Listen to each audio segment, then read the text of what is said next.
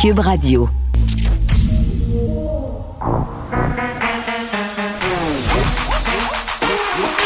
Elle a une opinion sur tous les sujets. Pour elle, toutes les questions peuvent être posées. Geneviève Peterson. Cube, Radio. Salut tout le monde, j'espère que vous allez bien. Merci de vous joindre à nous. Je vous rappelle que dans quelques instants, comme à notre habitude, on va diffuser le point de presse. François Legault, Christian Dubé et Horacio Arruda feront le point sur la situation pandémique. 1490 cas aujourd'hui, 12 décès malheureusement, 13 hospitalisations supplémentaires et 8 personnes de plus aux soins intensifs. Et euh, rarement, il y a plus de cas dans la capitale nationale euh, qu'à Montréal. Donc, ça demeure très, très préoccupant dans le coin de Québec. En Outaouais aussi, avec 245 cas. Hier, on parlait de Chaudière-Appalaches, là, encore beaucoup de cas. Aujourd'hui, 149 cas. Euh, évidemment, on va surveiller tout ce qui va se dire euh, à propos des derniers événements là, qui se sont déroulés à Montréal. On sait, dimanche, il y a eu des manifestations. Il y a eu de la casse aussi.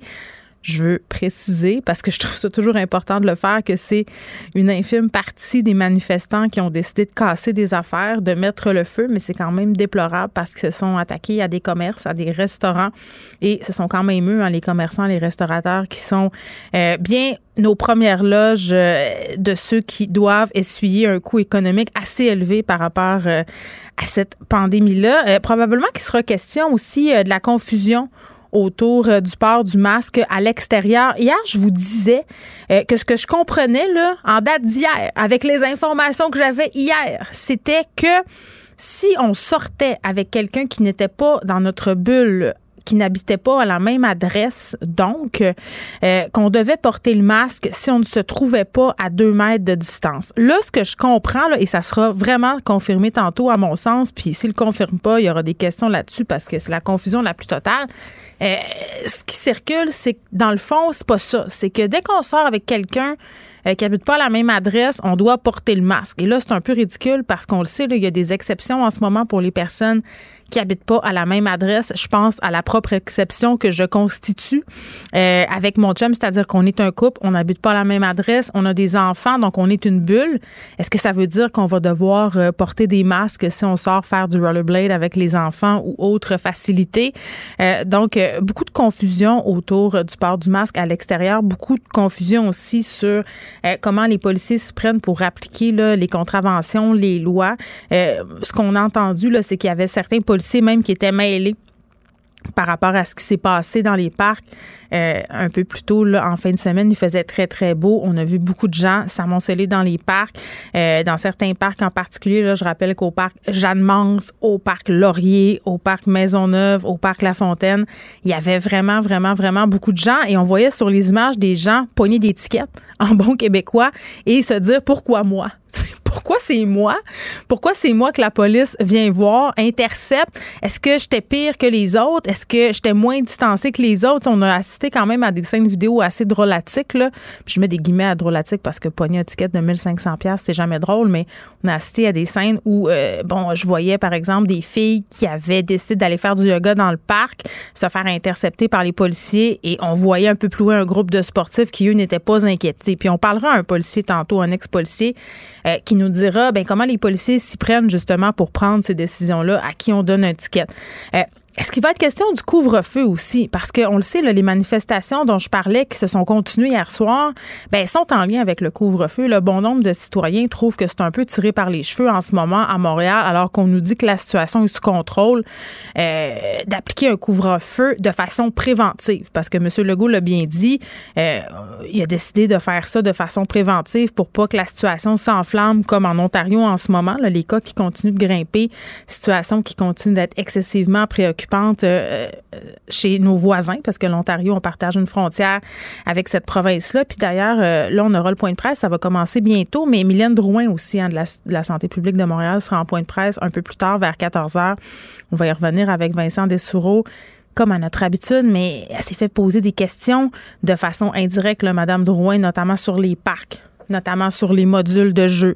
Euh, vous vous rappelez, lors de la dernière vague, on avait fermé l'accès aux modules. Là, on a des écoles qui sortent, qui font jouer les enfants dans ces modules-là.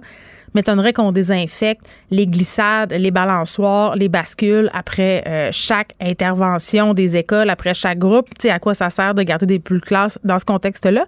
On va aller tout de suite au point de presse, ça commence. La parole est à vous. Oui, euh, bonjour tout le monde.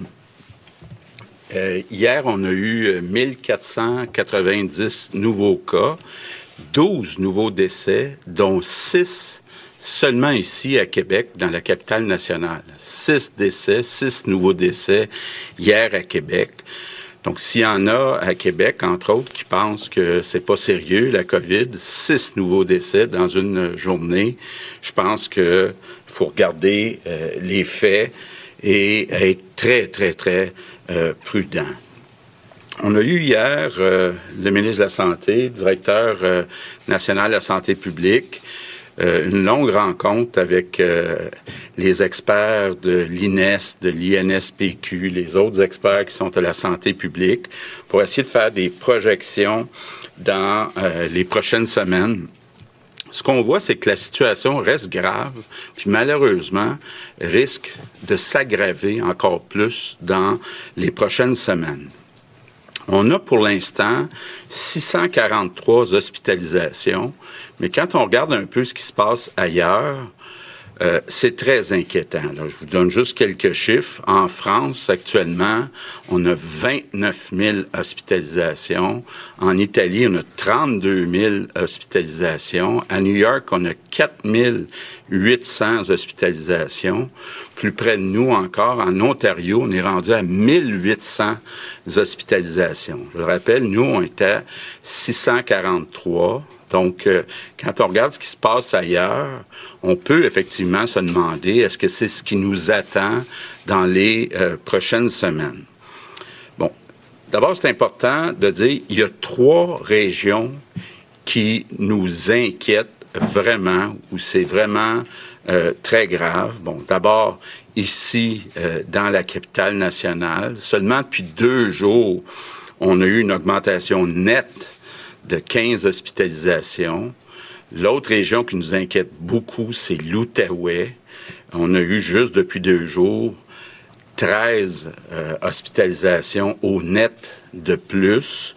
Et Chaudière-Appalaches, qui est quand même une région euh, plus petite, et puis là, le problème n'est pas seulement Lévis, euh, il est beaucoup aussi en Beauce. Puis depuis deux jours, on a eu cinq nouvelles hospitalisations. Donc, quand on regarde euh, l'augmentation des cas des dernières semaines, on peut penser que dans ces trois régions-là, les hospitalisations vont continuer euh, d'augmenter.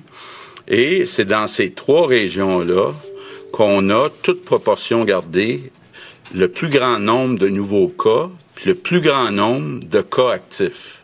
Donc, capitale nationale, Chaudière-Appalaches et euh, Outaouais. Donc, je vous annonce tout de suite aujourd'hui qu'on va reporter pour une semaine les mesures d'urgence, donc jusqu'au 25 avril.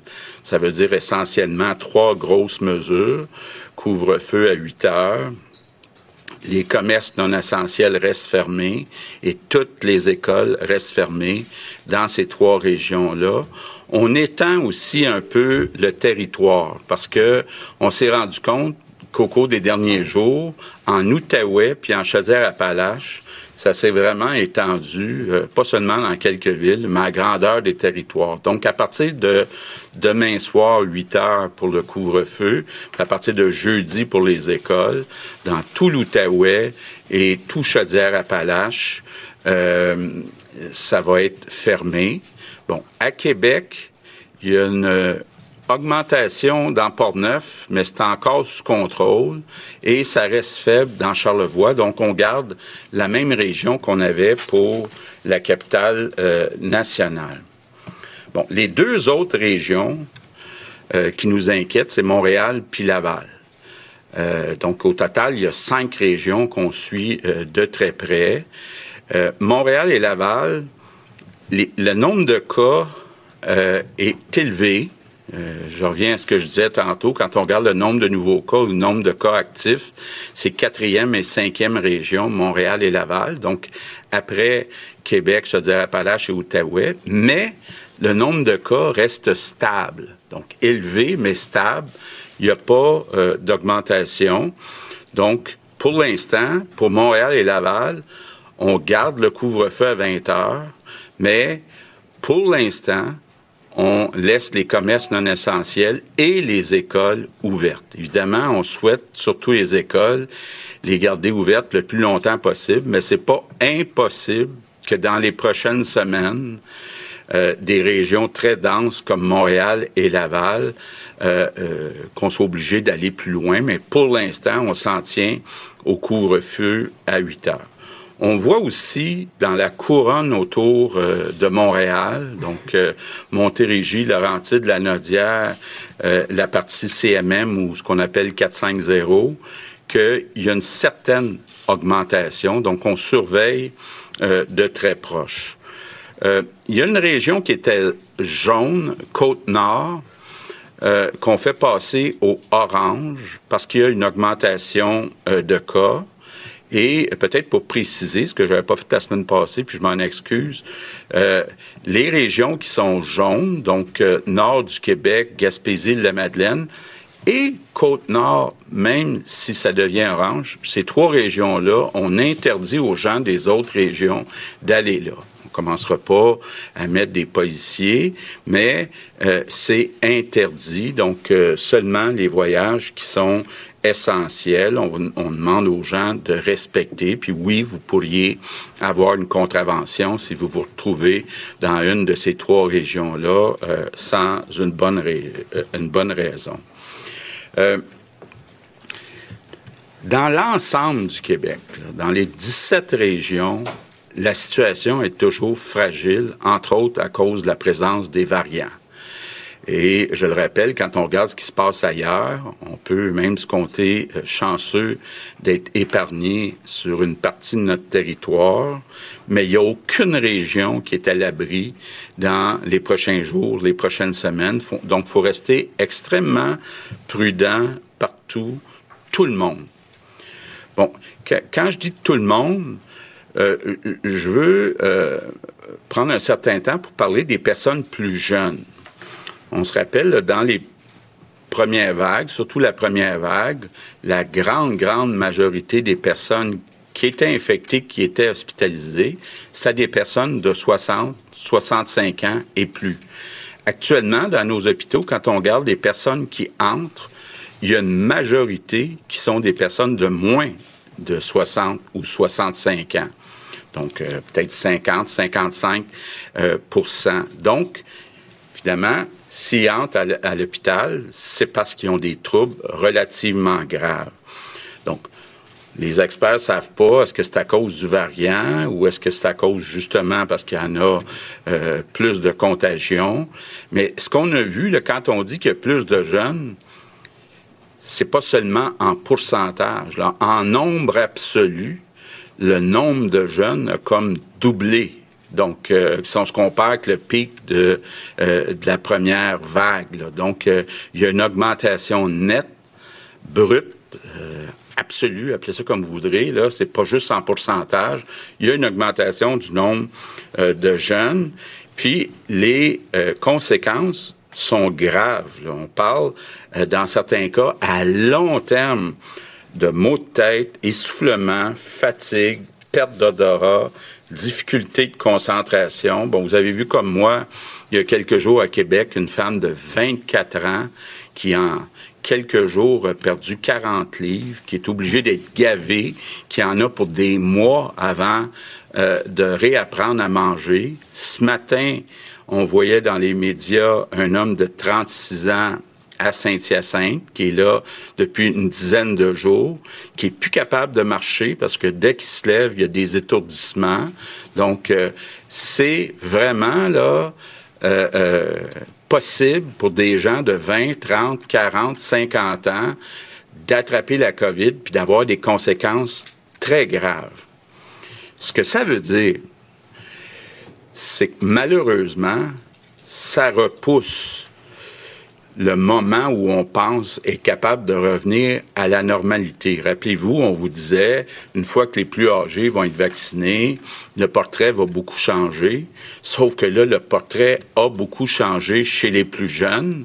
Il y a beaucoup plus de jeunes qui sont hospitalisés. Ça veut dire que le 24 juin, ça demeure la date où on peut espérer commencer à penser à la normalité pour deux raisons. Bon, évidemment, ça avance très bien avec la vaccination, puis tous les Québécois euh, qui veulent être vaccinés vont pouvoir être vaccinés d'ici le 24 juin. Puis évidemment, on va voir ce qu'on fait, ce qu'on réussit à faire avec les écoles. On veut garder les écoles ouvertes partout le plus longtemps possible. Mais tant que l'année scolaire ne sera pas finie, donc autour du 24 juin, il va y avoir de la contagion dans les écoles qui euh, vont affecter les gens qui habitent euh, avec ces enfants-là. Donc, on peut penser euh, qu'il y a beaucoup d'incertitudes pour les deux prochains mois. Donc, on a deux gros mois devant nous. Je, trouve ça terrible de dire ça.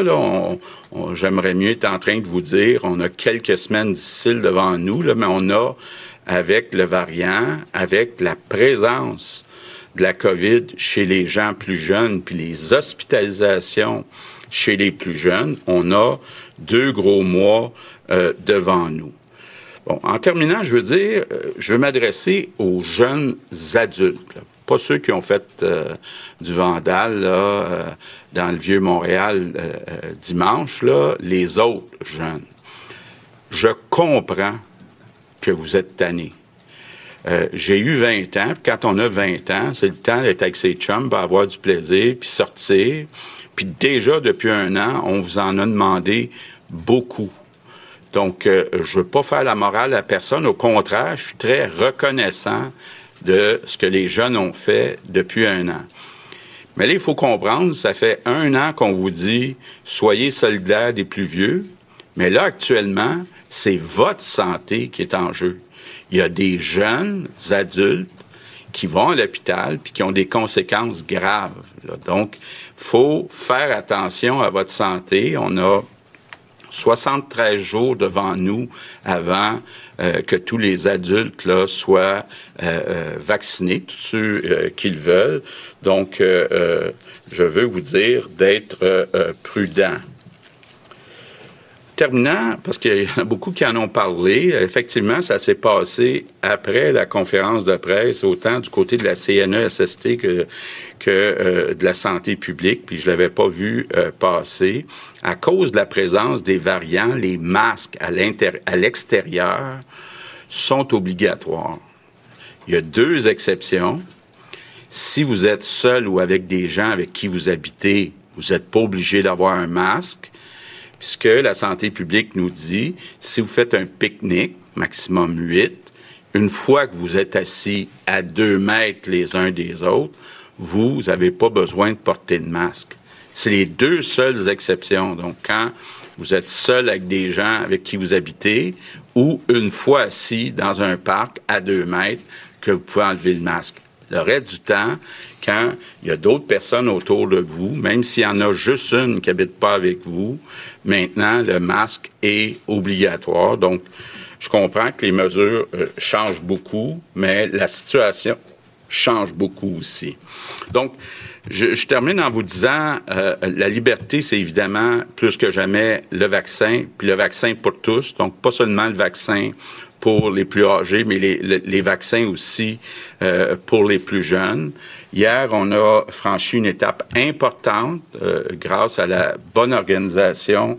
On a franchi le cap du 2 millions de Québécois qui sont euh, vaccinés. Puis, on vise toujours, puis on est convaincu que tous ceux qui veulent se faire vacciner d'ici le 24 juin vont pouvoir se faire vacciner. Donc, ça veut dire qu'il nous reste 73 jours, 73 jours, et après ça, ça va être l'été. Donc, euh, je vous remercie euh, beaucoup tout le monde. L'été, l'été, l'été, c'est fait pour jouer. C'est dans 73 jours qu'on va pouvoir rejouer, mais c'est pas sûr.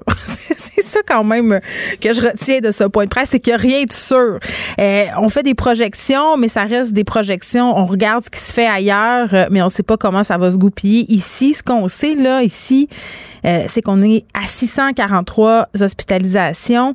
Euh, c'est rien là, comparativement à la France qui en a 29 000, euh, par exemple, mais il faut pas perdre de vue que la situation peut évoluer très vite dans le mauvais sens. Les gens qui travaillent en santé dans la région de Québec ont tiré la sonnette d'alarme un peu plus tôt cette semaine parce que, on le dit, là, dans cette région-là, ça demeure excessivement préoccupant. la capitale nationale, donc, mais aussi en Outaouais, Chaudière-Appalaches. On a joué un peu avec les cartes géographiques graphique des mesures euh, sanitaires qui sont reportées par ailleurs d'une semaine. Hein. c'est le défi d'une semaine euh, dans les régions où c'est inquiétant. Les régions que je viens de nommer, là, on garde le couvre-feu à 20 heures, on garde les commerces fermés, les écoles aussi. Mais en ce qui concerne l'Outaouais, et Chaudière-Appalaches, euh, on ferme tout partout. C'est-à-dire que ça ciblait certains endroits au départ. Euh, là, c'est pas le cas. Dans la capitale nationale, on est en poule. On reste comme on est. Euh, Montréal et Laval, évidemment, ça continue de préoccuper la santé publique. Le nombre de cas est élevé. En même temps, il faut se dire qu'on est beaucoup plus de monde euh, qu'ailleurs. On reste quand même dans une certaine stabilité, mais c'est vrai que c'était rare. On garde le couvre-feu. Qu'est-ce que vous voulez? C'est ça qui se passe. On garde le couvre-feu. En échange, les commerces non essentiels restent ouverts, les écoles aussi on est peut-être possiblement, en tout cas moi c'est ce que je perçois, là, en train de nous préparer à une fermeture des écoles d'ici à la fin de l'année. On sait qu'on pouvait pas nous promettre que ça serait pas le cas. Euh, donc vraiment, faut s'accrocher. Puis une des choses qui est un peu incongrue pour moi, c'est de me faire dire, ben euh, le lieu de contamination principal sont les écoles, donc on n'aura pas la paix avant que les écoles euh, soient fermées. Peut-être vacciner les parents. Là, je sais que ça a l'air d'être prêcher pour sa paroisse. Mais bon, ça serait juste la logique euh, des choses. En même temps, 73 jours, je pense que c'est important de ne pas perdre ça de vue. Ça va passer euh, euh, très, très vite. Puis hier, on se parlait beaucoup des jeunes. Là. je pense que l'idée de dire aux jeunes, puis aux jeunes adultes, pas seulement les ados, puis même les gens dans la trentaine, là, de montrer des personnes qui sont malades, montrer les ravages de la COVID longue, là, que ça peut durer très, très longtemps, puis de dire qu'en ce moment, dans les hôpitaux, on en a des jeunes, puis on en a des jeunes hypothéqués. Euh, c'est peut-être ça qui va nous aider à continuer à suivre euh, les consignes sanitaires, le fait d'avoir perdu ce sentiment euh, d'être invincible. Donc vraiment, je pense qu'il va falloir se raccrocher à cette date-là, le 24 juin, où on va pouvoir commencer à penser à une certaine normalité. Pour elle, une question sans réponse n'est pas une réponse. Geneviève Peterson. Cube Radio. Nicole Gibault est là. Salut, Nicole. Bonjour Geneviève. Bon, je dois t'avouer que j'aurais aimé commencer le segment euh, par une autre nouvelle euh, que celle-ci. Euh, un neuvième féminicide qui s'est confirmé là, hier. des événements qui se sont produits au mois de mars dernier. Une femme qui aurait été assassinée par son conjoint, qui aurait été assassinée dans un contexte de violence conjugale. Cette espèce de série funeste de féminicides qui se poursuit au Québec. Ah ouais, puis c'est vraiment euh, terrible de. T'as raison. On a commencé par un neuvième féminicide. Tu sais, on, on, on, aurait espéré que plein de messages et plein d'ouvertures, de euh, de place ou peut-être possibilité que et les hommes euh, et les dames puissent euh, en tout cas les hommes avoir un soutien puis quand ils pensent on a tout entendu là-dessus là ça fait des semaines euh, de toute évidence, euh, chaque cas est un cas d'espèce. On va dire oui, mais regarde, on peut pas les éviter. C'est vrai, on sera jamais capable de mettre un filet de sécurité mm. absolu. Mais c'est tellement triste de voir que c'est toujours, toujours la même chose qui revient dans un contexte conjugal euh, où on semble. ce que je détecte là en lisant les articles, c'est que je pense que les gens s'y attendait qu'on qu'on le mettrait en accusation. Oui, parce que euh, l'homme euh, l'homme en question, il était en détention depuis quelque temps, avait été arrêté pour d'autres crimes euh, qui n'étaient pas en lien avec la violence conjugale. Mais ce que tu me dis là, c'est que ça planait le doute et que c'était une question de temps. Ben, en tout cas, son entourage semble dire que tout semblait pointer ben, vers lui pointer vers lui. Est-ce qu'elle avait fait des confidences à certaines personnes euh, sur comment il agissait. On ne sait pas. On va en savoir beaucoup plus, mais encore une fois, euh, les, les les alarmes, les, les, les drapeaux rouges, les. C'était là.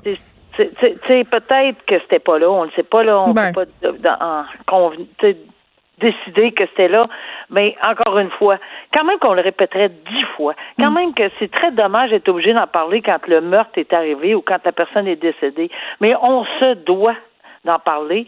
Et même si c'est souvent, ben c'est parce que c'est souvent qu'on en parle. Fait que c'est très malheureux, mais on lève les drapeaux le plus vite possible. Ben oui, puis on, espère euh, que les femmes qui sont prises dans des situations de violence conjugale euh, vont chercher de l'aide en obscène et que les hommes là, qui se sentent euh, dérapés, même si j'aime pas utiliser ce mot-là, là, parce que c'est pas une perte de contrôle, la violence conjugale, puis le meurtre conjugal, c'est une prise de contrôle, mais que ces gars-là se prennent en charge, se prennent en main, puis appellent ou que les, leur entourage prenne la situation en dessous du bras, puis fassent des téléphones. Que les, les parents, amis, euh, euh, les, les, personnes qui entourent, peu importe que ce soit la mm. victime ou que ce soit cet homme-là, oser, oser. Ça, oser, puis qu'est-ce que ça peut faire? Ça peut, ça peut, tu sais, quelqu'un... Ça peut sauver une vie. Ça, peut sauver une vie, puis on peut pas aller plus bas que quand on est couché à terre, on peut pas tomber plus loin qu'à terre. Alors, Totalement raison. Tu sais, alors, oser, puis si ça fonctionne pas, au moins, mm on aura essayé. Bon, on se pose euh, la question, mais en fait, c'est pas nous qui se la posons, c'est la Cour. Est-ce qu'un complotiste qui a fait référence à la fusillade de l'Assemblée nationale euh, sera considéré comme un danger? Et euh, vraiment, juste pour faire un petit rappel des faits, cet homme-là, là, qui est contre les mesures sanitaires, particulièrement contre le port du masque, a fait bon plusieurs publications Facebook pour se prononcer contre ces mesures-là, mais euh, lors de la foulée où on a parlé du masque à l'extérieur, a publié un vieux reportage de Radio-Canada sur la fusillade du caporal Lortie en 84 et il a commenté, Nicole, en disant ça va prendre quoi pour leur faire comprendre? C'était comme de dire, en fait, que ça prendrait euh, un, drame comme celui-là, des morts, un attentat terroriste pour que le gouvernement recule. On se rappelle là, qu'il y a quand même eu euh, trois morts et 13 blessés en 1984. Donc, il y a un internaute qui a été très interpellé par ça, qui s'est dit, là, c'est inquiétant. Contactez euh, la SQ, envoyez des captures d'écran et là, cet homme-là qui se retrouve devant les tribunaux aujourd'hui pour s'expliquer. Puis je pense que d'abord, premièrement, je félicite d'emblée cette personne-là qui a dénoncé. Euh, parce que oui, c'est alarmant. Euh, qu'arrive ce qui arrivera, là, parce qu'on ne connaît pas tout le détail de la preuve qui a été faite, ça c'est évident. Mm cette personne-là a eu euh, la rapidité d'esprit, euh, puis c'est pas parce que c'est une personne. Il y a probablement plein d'autres personnes, puis peut-être que ces personnes-là, on dira, ben, c'est pas nos affaires, on n'ose pas. Non, parfait. Alors, jamais il faudra que, peu importe le résultat, cette personne-là euh, rebrousse son idée, dire oh, j'aurais pas dû dénoncer. Pas vrai. Parce que quand on fait référence à une situation hmm. euh, où il y a eu, et tu l'as dit très bien, trois morts et treize blessés, dans un contexte de pandémie comme on est en ce moment, hmm. Que non seulement on, que le monsieur euh, fasse des publications Facebook, etc., qui est anti-masque, euh, complotiste, peu importe. Tout ça, et, je pense qu'il n'y a personne qui met en doute sa liberté de s'exprimer sur ça. Mais quand tu dis, et les mots euh, que tu as répétés sont exacts, ça va leur prendre quoi de grave pour leur faire comprendre, puis hmm. ma vidéo, je ne sais pas, là, mais ça prend pas vraiment, vraiment mais il vaut mieux aller vérifier c'est quoi les intentions euh, de cette personne-là. Lui, ce qu'il dit, c'est qu'il était en boisson. Oui, il dit qu'il était en boisson, qu'il était fâché puis qu'il s'est emporté. Mais, tu sais, Nicole, ça te fait peut-être sans doute penser à d'autres cas dont on a discuté, toi et moi, euh, au printemps passé, même euh, cet automne, là, où on avait des personnes qui avaient proféré des menaces, par exemple, envers Geneviève Guilbeault ou envers le premier ministre qui disait ah, Je ne le pensais pas, j'allais jamais passer à l'acte. Oui, mais c'est parce qu'à un moment donné, les gens ne savent pas ah. si tu vas passer à l'acte. C'est le devoir d'un citoyen de, de, de signaler puis de la police de vérifier. Oui, mais c'est important ce que tu viens de dire parce que vouloir, l'article sur ces menaces-là, c'est lorsqu'on on peut détecter qu'on veut, la preuve doit être faite qu'on veut intimider. Bon, moi, ce que j'étais pour dire, ça prend pas vraiment euh, des explications à pu finir quand on réfère à une vidéo trois morts, 13 blessés, euh, et qu'on dit qu'il y a d'autres paroles qui étaient dites qui avaient son XXX voyage, là, je suis plus capable, etc. là.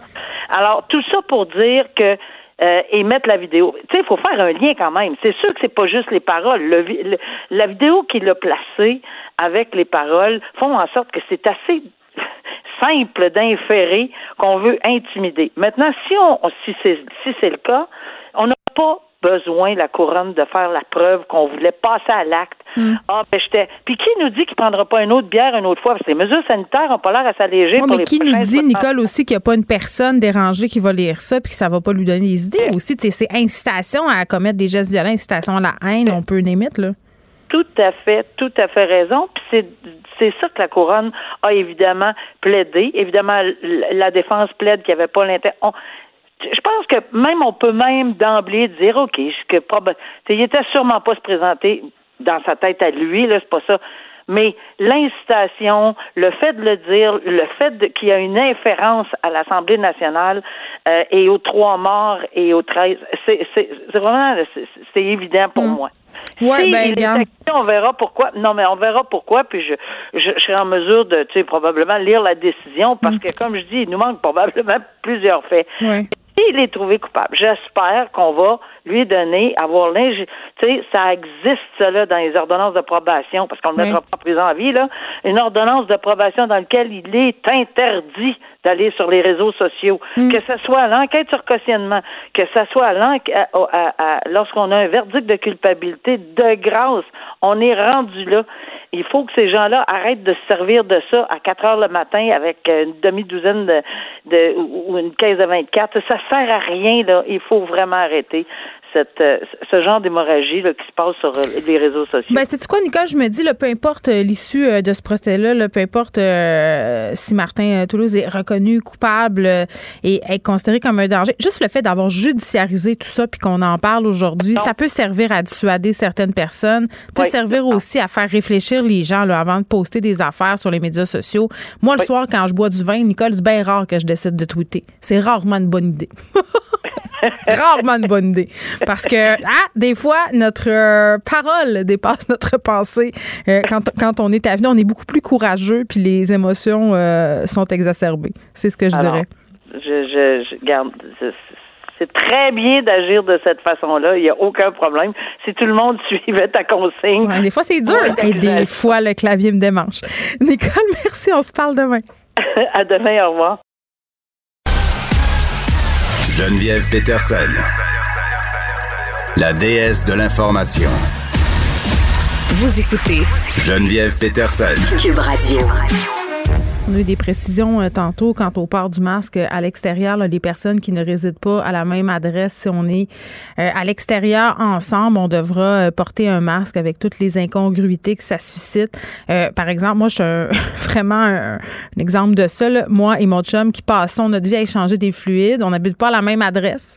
Mais si on sort euh, dehors à l'extérieur, hein, qui est un euphémisme de le dire, dehors à l'extérieur, euh, on devra porter un masque. Donc, euh, bonne chance aux policiers qui devront démêler tout ça et qui se feront servir ces arguments-là qui sont sans queue ni tête. À un moment donné, on se demande pourquoi les gens ont de la misère à adhérer aux mesures sanitaires alors qu'il y a tout plein d'exceptions. Ça devient excessivement difficile de se démêler.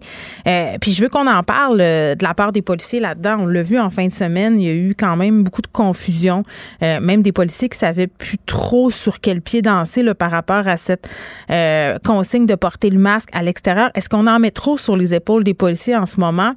Applique les mesures sanitaires. Les policiers ont dit, OK, euh, ils ont un pouvoir discrétionnaire doit pas être facile de l'appliquer, son pouvoir discrétionnaire, quand il y a 500 personnes dans un parc qui sont pas nécessairement contentes. Roger Ferlin est avec nous, analyste aux affaires policières euh, et ex-enquêteur du service de police de la Ville de Québec. Monsieur Ferland, bonjour. Bonjour, Mme Peterson. Bon, euh, là, euh, juste d'un point de vue concret, là, puis je ne sais pas si, si, vous allez avoir la réponse exacte à cette question-là, mais jusqu'à quel point les policiers euh, ont un espèce de briefing, un feedback des consignes sanitaires chaque jour? Là, ma question, c'est, dans le fond, si un policier m'interpelle, est-ce qu'il est certain d'avoir toutes les informations à jour? Parce que j'ai pas l'impression que c'est le cas. J'ai l'impression, comme je le disais d'emblée, qu'il y a une certaine confusion qui règne au sein des différents corps de police quant à l'application des mesures. Ben, vous n'avez pas rêvé, Mme Peterson, parce que il y a un an, là, quand ils ont mis en place la santé publique, cette nouvelle loi-là, je pense pas qu'il y ait aucun policier au départ qui pensait qu'il allait appliquer ça et qu'il allait débarquer chez les gens et casser les parties comme ça se déroule en ce moment, et pour un paquet de raisons très, très louables.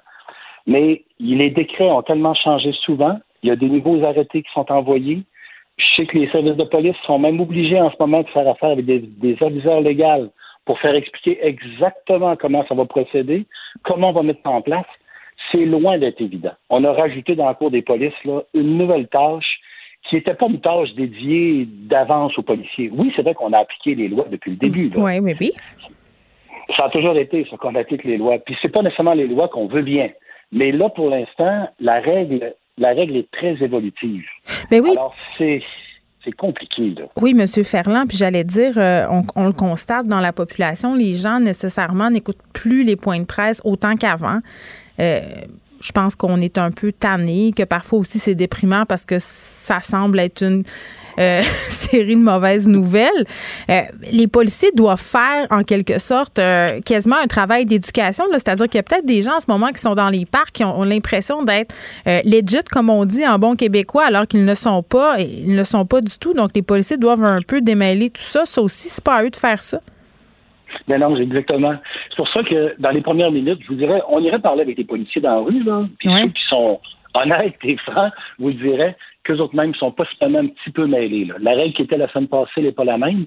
Puis vous-même, d'entrée de jeu, votre premier commentaire était de vous poser la question. Je pense être quelqu'un qui est relativement instruit, puis c'est même pas clair en ce moment. Oui, j'ai compris tantôt, j'écoutais le point de presse, mais aussi, j'ai compris ce qu'il a dit. Là.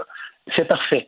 Mais euh, on est à l'intérieur, on est à l'extérieur, on vient de changer de zone tout ça est à reprendre toujours à la pièce. Vous savez, il y a déjà des, bons, des bons thérapeutes avec qui j'ai travaillé dans le passé qui m'ont mhm. exprimé si vous voulez créer des enfants délinquants, il n'y a rien de pire que lorsque les parents mettent une règle et l'autorité parentale change constamment la règle. Oui, la constance. Tout à fait. C'est normal d'une période de vie que ça peut être plus lousse, ça peut être plus serré. Mais là, en ce moment, c'est extrêmement difficile. Et je ne voudrais pas être d'un culotte. Je vous le dis tout de suite de nos politiciens qui prennent les décisions en ce moment parce que c'est difficile. On leur demande d'être constants, puis on est en train d'essayer d'évaluer une situation qui se vit au quotidien. Mm-hmm. On ne sait même pas encore ce qui va se passer. Ça va être facile dans six mois, j'espère, ou dans peut-être deux ans d'ici, ça serait décourageant, ou peut-être cinq ans d'ici, de refaire un post-mortem de la situation en ce moment. Mais présentement, on est dedans au quotidien. Ça, c'est dur à évaluer. Oui, puis je, je sais pas, M. Ferland, mais j'imagine que, je sais pas, là, si je suis policière et que je suis en patrouille dans un parc, euh, on est deux, là, il y a peut-être deux autres policiers à l'autre bout du parc, puis qu'il y a 500, 600 personnes, avec l'ambiance du moment, les manifestations qu'on a connues, est-ce qu'il y a certains policiers qui peuvent avoir, je sais pas, moi, peur d'intervenir euh, parce que peur que ça dégénère pour rien? Tout à fait. Vous avez, vous émettez en ce moment, regardez, le, le climat social n'est pas très très positif. Les policiers savent déjà d'entrée de jeu que les gens sont un peu tendus, les gens sont fatigués, tout le monde est tanné. Mais mm. revenez d'un premier phénomène, les policiers sont tous des humains aussi qui le vivent à, ce moment à la maison avec leurs enfants. Ils vivent avec une conjointe aussi. Ils ont appliqué ces mêmes règles quand ils vont à l'épicerie. Alors, on n'est pas extra hors de l'ordinaire. Là. On est des gens normaux, les policiers, quand ils interviennent là-dessus. Puis le pouvoir discrétionnaire, en ce moment, euh, si je comprends bien, on ne veut pas qu'il y en ait beaucoup. là. Parce que si, euh, si la règle est transgressée que la personne est porteuse, mm. elle le transmet le virus à des gens. C'est pour ça que c'est une position qui est vraiment, vraiment pas facile à appliquer et vraiment pas le fun en ce moment à appliquer pour les policiers. Parce qu'ils ont même aussi même la crainte eux-mêmes de le pogner. Parce qu'au début, ça a pris du temps avant qu'il y ait plusieurs policiers qui l'aient. Mais là, présentement, on sait qu'il y a des policiers qui l'ont eu. C'est vrai. Euh, des fois, des fois, ça a été plus simple, plus difficile oui, la bonne santé est là, il y a un paquet d'éléments, mais c'est pour ça qu'en ce moment, là, parce que on a besoin que nos vrais experts parlent. on a beaucoup de gérants d'estrade en ce moment, qui sur Facebook, sur Internet, c'est facile d'en des commentaires. Oui. Mais dit que je vais entendre mes vrais experts, puis on va essayer d'appliquer le mieux possible les règles. OK. Ben, sur l'application de ces règles-là, euh, il y a eu beaucoup de questions en fin de semaine. On a assisté à des scènes aussi. Là. On a vu euh, des vidéos qui ont circulé bon, sur les médias sociaux. Puis je veux dire euh, quand même d'emblée, là, quand on voit des extraits vidéo sur les médias sociaux, il faut faire attention parce qu'on a un extrait, justement. On n'a pas le début, on n'a pas la fin. les vidéos qui circulent dans les médias, bon, on a vu une arrestation musclée dans un parc. On a aussi vu des personnes qui se sont fait interpeller, qui ont été mises à l'amende par des policiers qui se demandait pourquoi moi? Pourquoi c'est moi que le policier arrête alors qu'il y a des personnes qui sont exactement dans la même situation que moi à 5 mètres? Autrement dit, comment le policier fait pour prendre cette décision-là, de dire, OK, lui ou elle, je vais l'arrêter, je vais lui donner un constat, puis pas lui ou elle? C'est-tu au hasard? C'est-tu pour faire un exemple? Comment ça marche? un petit peu ce que vous exprimez là. C'est parce qu'à un moment donné, il faut que tu commences à quelque part. Si tu as les effectifs d'arrêter tout le monde dans le parc, hmm. tu vas tu vas immobiliser tout le monde, puis tu vas procéder à l'identification, puis tout le monde serait passible de. Mais quand tu arrives dans le parc, ben tu vas espérer un effet dissuasif. Tu parles avec le premier, si le premier n'en prend pas le gros bon sens, tu te rends compte qu'il y en a un autre à côté qui, lui, est encore pire que la première situation, ben tu vas peut-être essayer j'utilise souvent le terme comme policier, comme euh, antivirus de la société, mm. tu vas pouvoir te capter sur un. Mais à partir du moment que tu en as un d'arrêter, tu espères que ça fasse un effet boule de neige, un exemple pour les autres. Mais si ça le fait pas, là, faut que tu conduises celui-là en sécurité puis tu en fasses un autre. Fait que ça peut facilement dégénérer. Puis là, ça amène un paquet d'interprétations que là, euh, regardez, même les tribunaux sont même pas clairs encore. Oui, ben on va tout seul dire dans ce contexte-là, M. Ferland, euh, je peux comprendre des policiers de volontairement fermer les yeux, mettons, parlons comme ça. Là. Je lisais des articles sur le couvre-feu, là, euh, des journalistes qui sont sortis après le couvre-feu pour aller voir s'il y avait des gens qui trichaient. Puis les commentaires qui revenaient, c'est on croise pas vraiment de policiers, puis quand on en croise, on n'a pas vraiment de problème, on se fait pas interpeller. C'est sûr qu'en ce moment, si tu vois une personne qui circule seule après le couvre-feu, il n'y a pas de risque. C'est la personne qui circule seule. Elle peut pas contaminer personne. Après ça, d'où c'est qu'elle vient, ça, c'est peut-être là le problème. mais il y a des policiers qui doivent se dire Moi, ça me tente pas à soir de faire des rapports. Ben, voyez-vous, on demande aux policiers d'avoir du jugement ça fait partie de leur formation.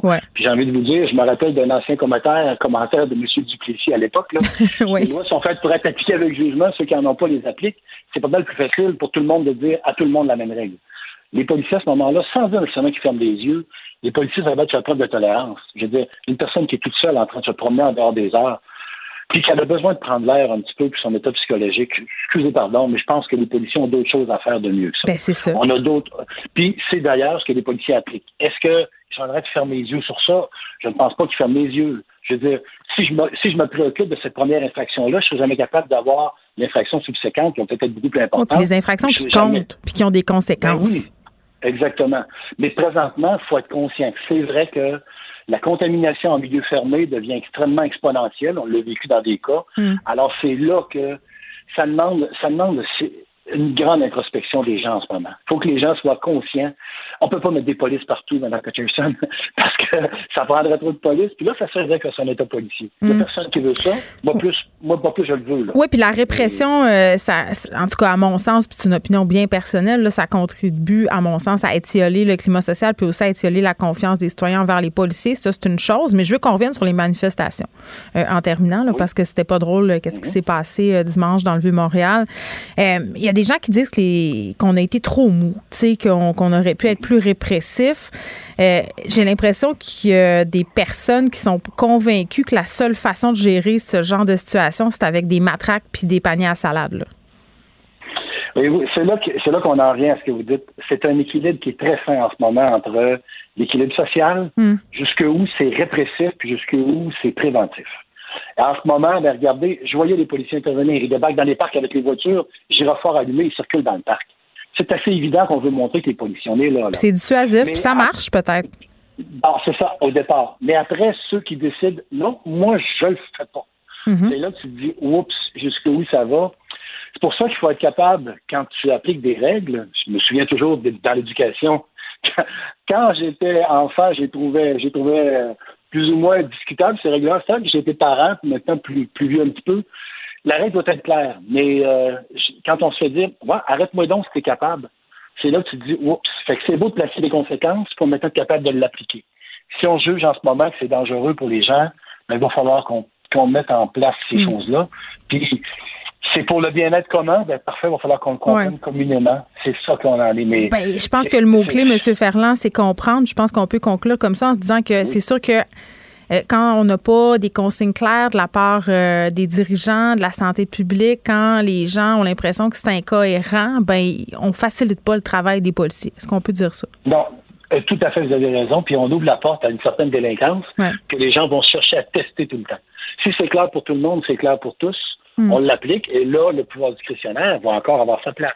Mais on hmm. appliquera en fonction si quelqu'un est tout seul, il ne contaminera pas tout seul, il est tout seul. Hmm. À partir du moment où on est en contact avec d'autres, là, je pense qu'il faut y penser aussi. Roger Ferland, merci, qui est un ancien enquêteur au service de police de la Ville de Québec et analyste des affaires policières. Merci.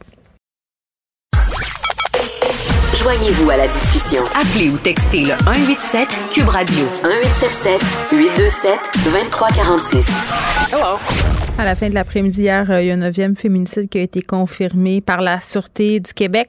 On a arrêté Éric Levasseur euh, de Notre-Dame-des-Monts euh, en lien avec le meurtre de Caroline Labonté qui serait survenu le 18 mars.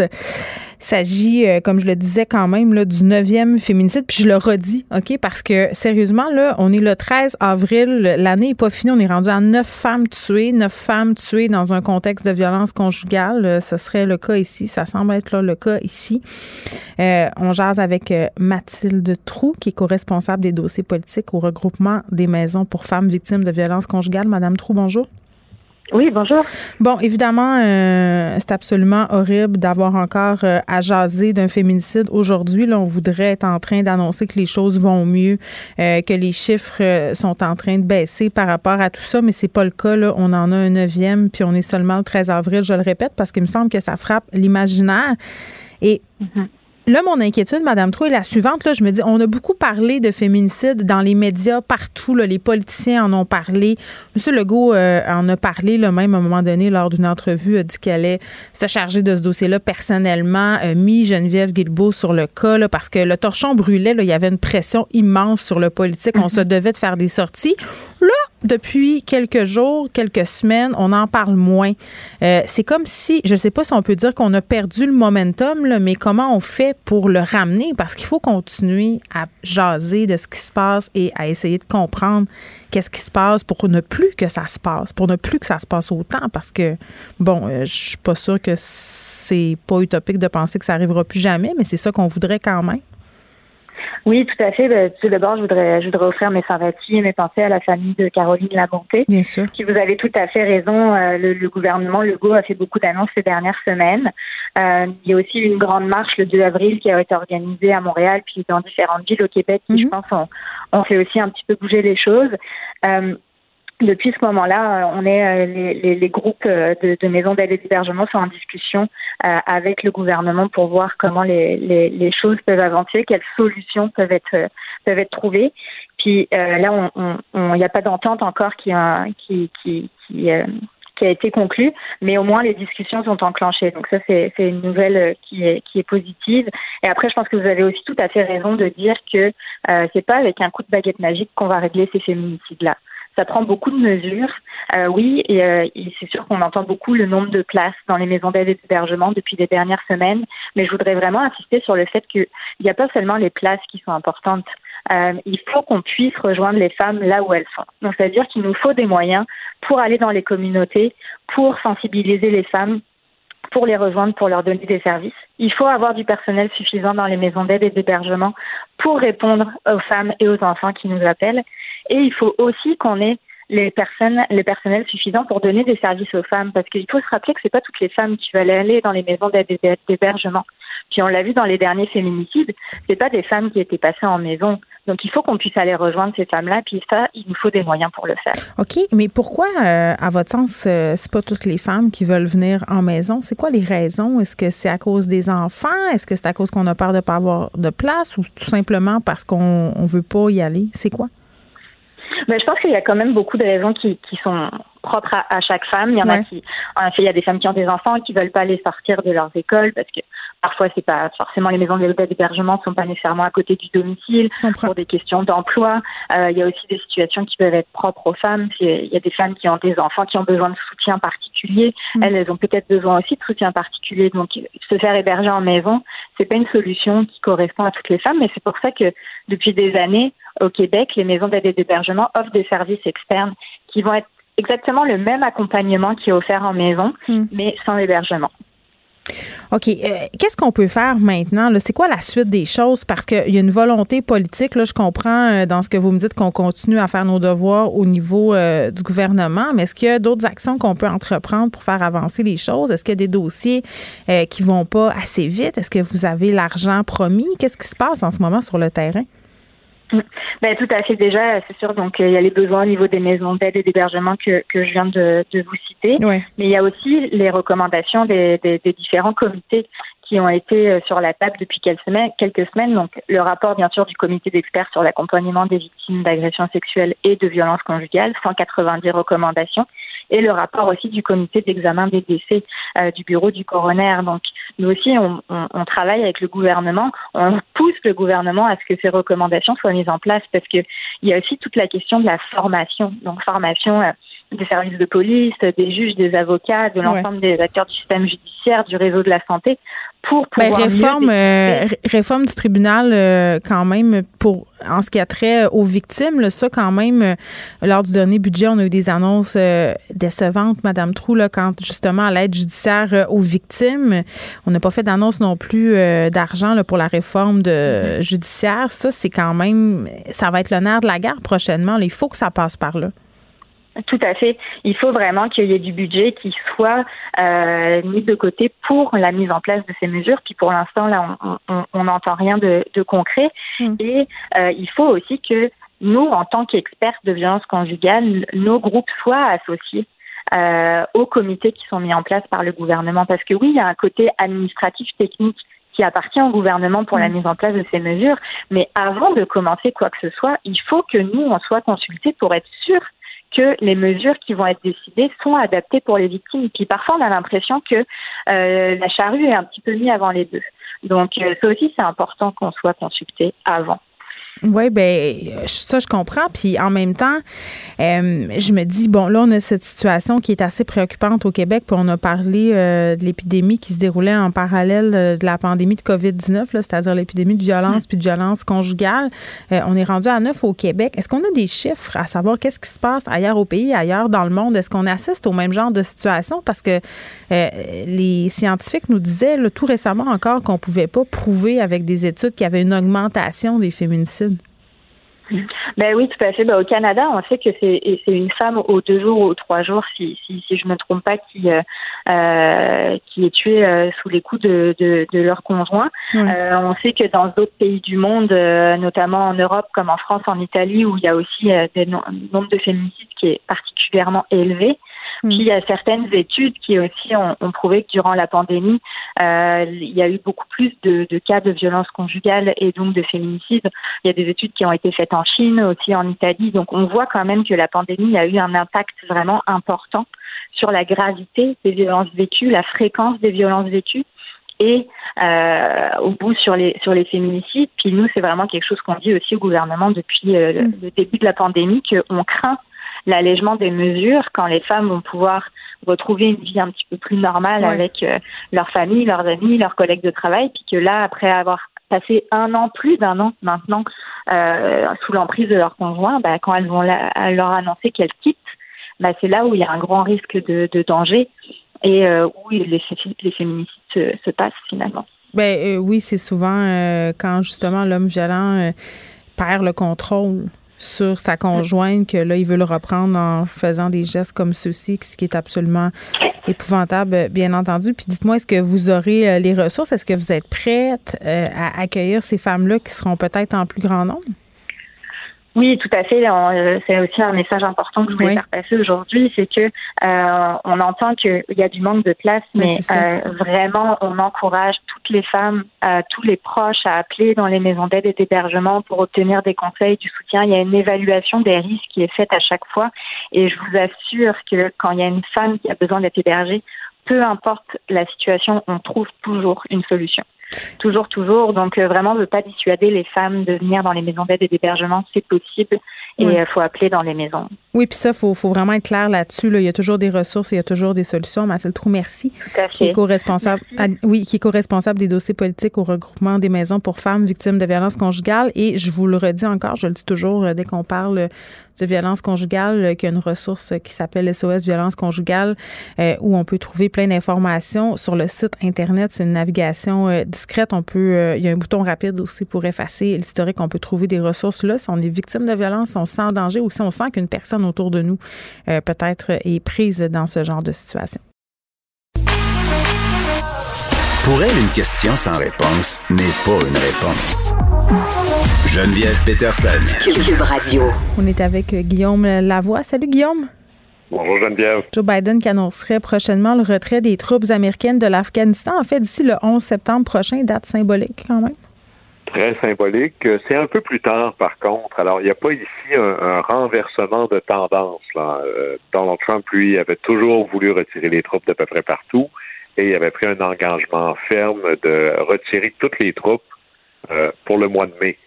Et là, Joe Biden est arrivé en disant j'ai l'intention de retirer toutes les troupes, mais je peux pas le faire euh, essentiellement en m'en allant là, comme si de rien n'était. Il faut que je gère les choses correctement.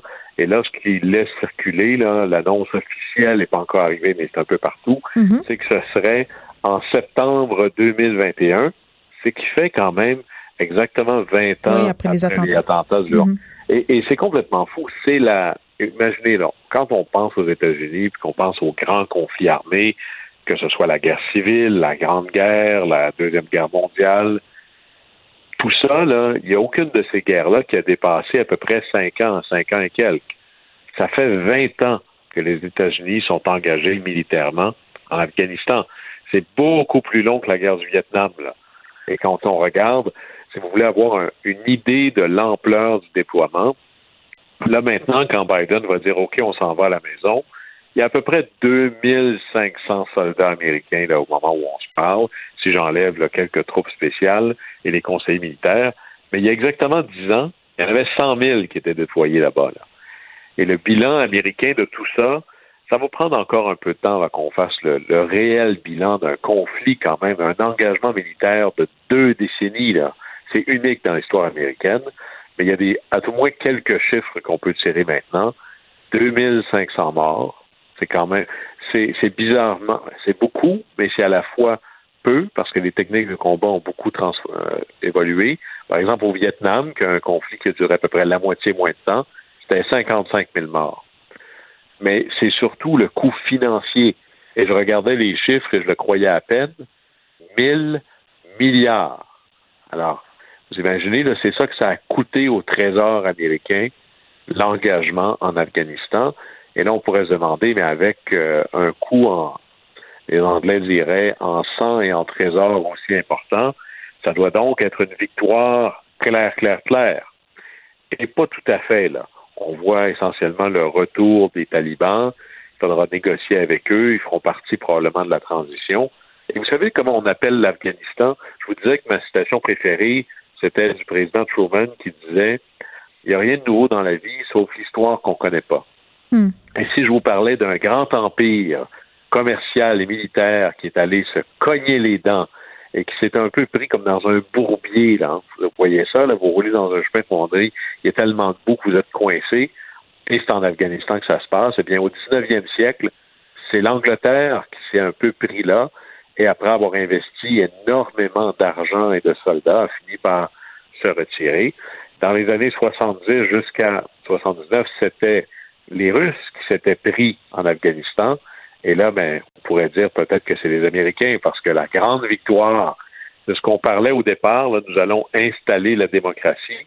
Faites-moi rire. On peut exporter des élections, mais exporter la démocratie, ça, ça se fait sur un, deux, trois, quatre générations. Alors, qu'est-ce qui en restera vraiment? Je vous dirais que le bilan est plus mitigé que clair à ce moment-ci.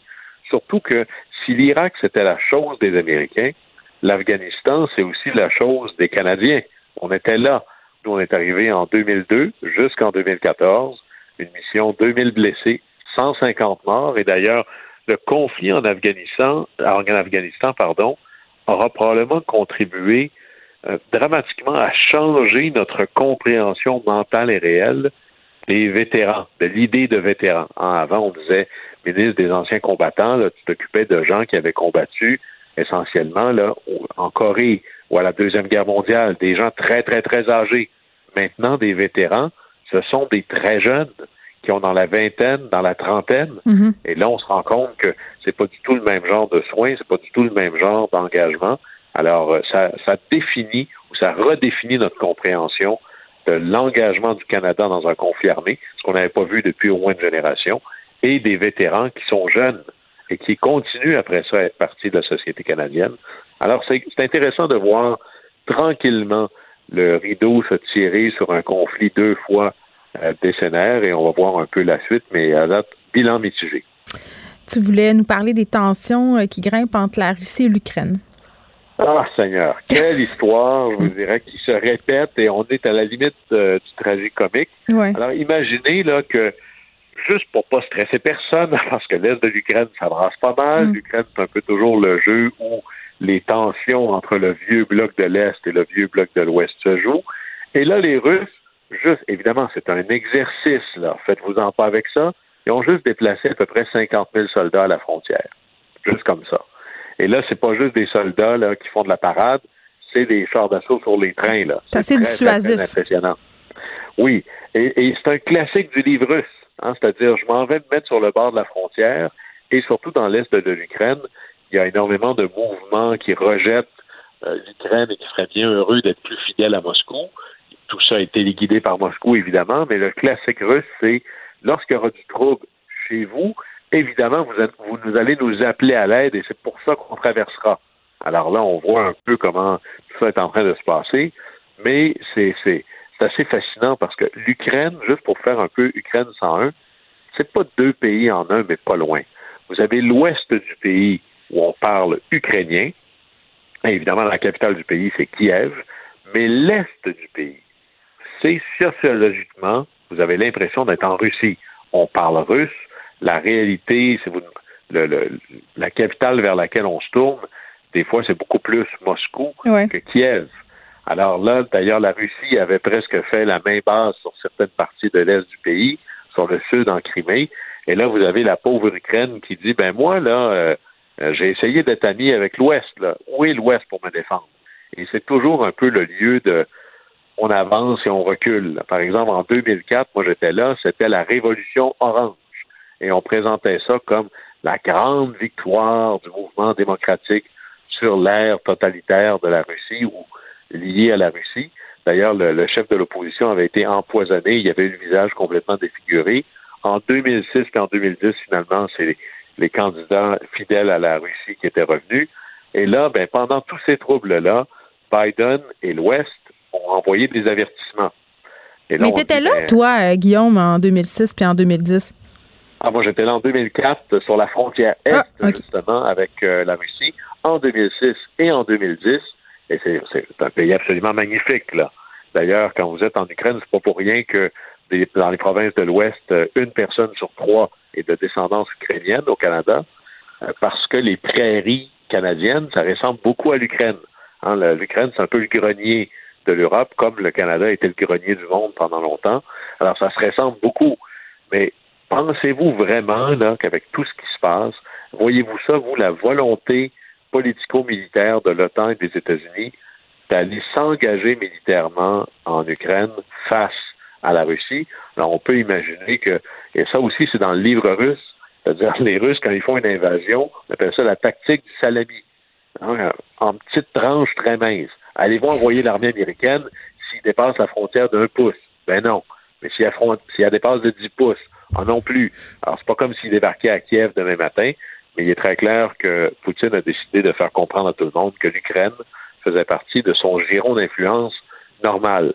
Et la raison pourquoi on parle de ça aujourd'hui, c'est que le président ukrainien, qui est un personnage assez particulier, là, s'est payé la mère de toutes les photo dans le conflit en amenant des journalistes de CNN qui, très franchement, je pense, sont pas dignes de leur badge de journaliste, en faisant un espèce de faux reportage en disant venez voir le président habillé en, en militaire. Un public reportage.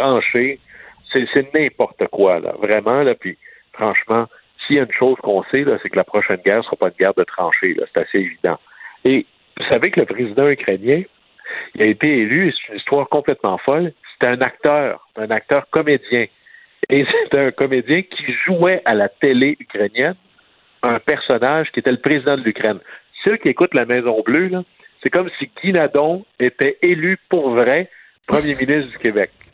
Et alors, c'est lui qui a accompagné les Russes, les, Ukrainiens et CNN sur le, front avec les Russes.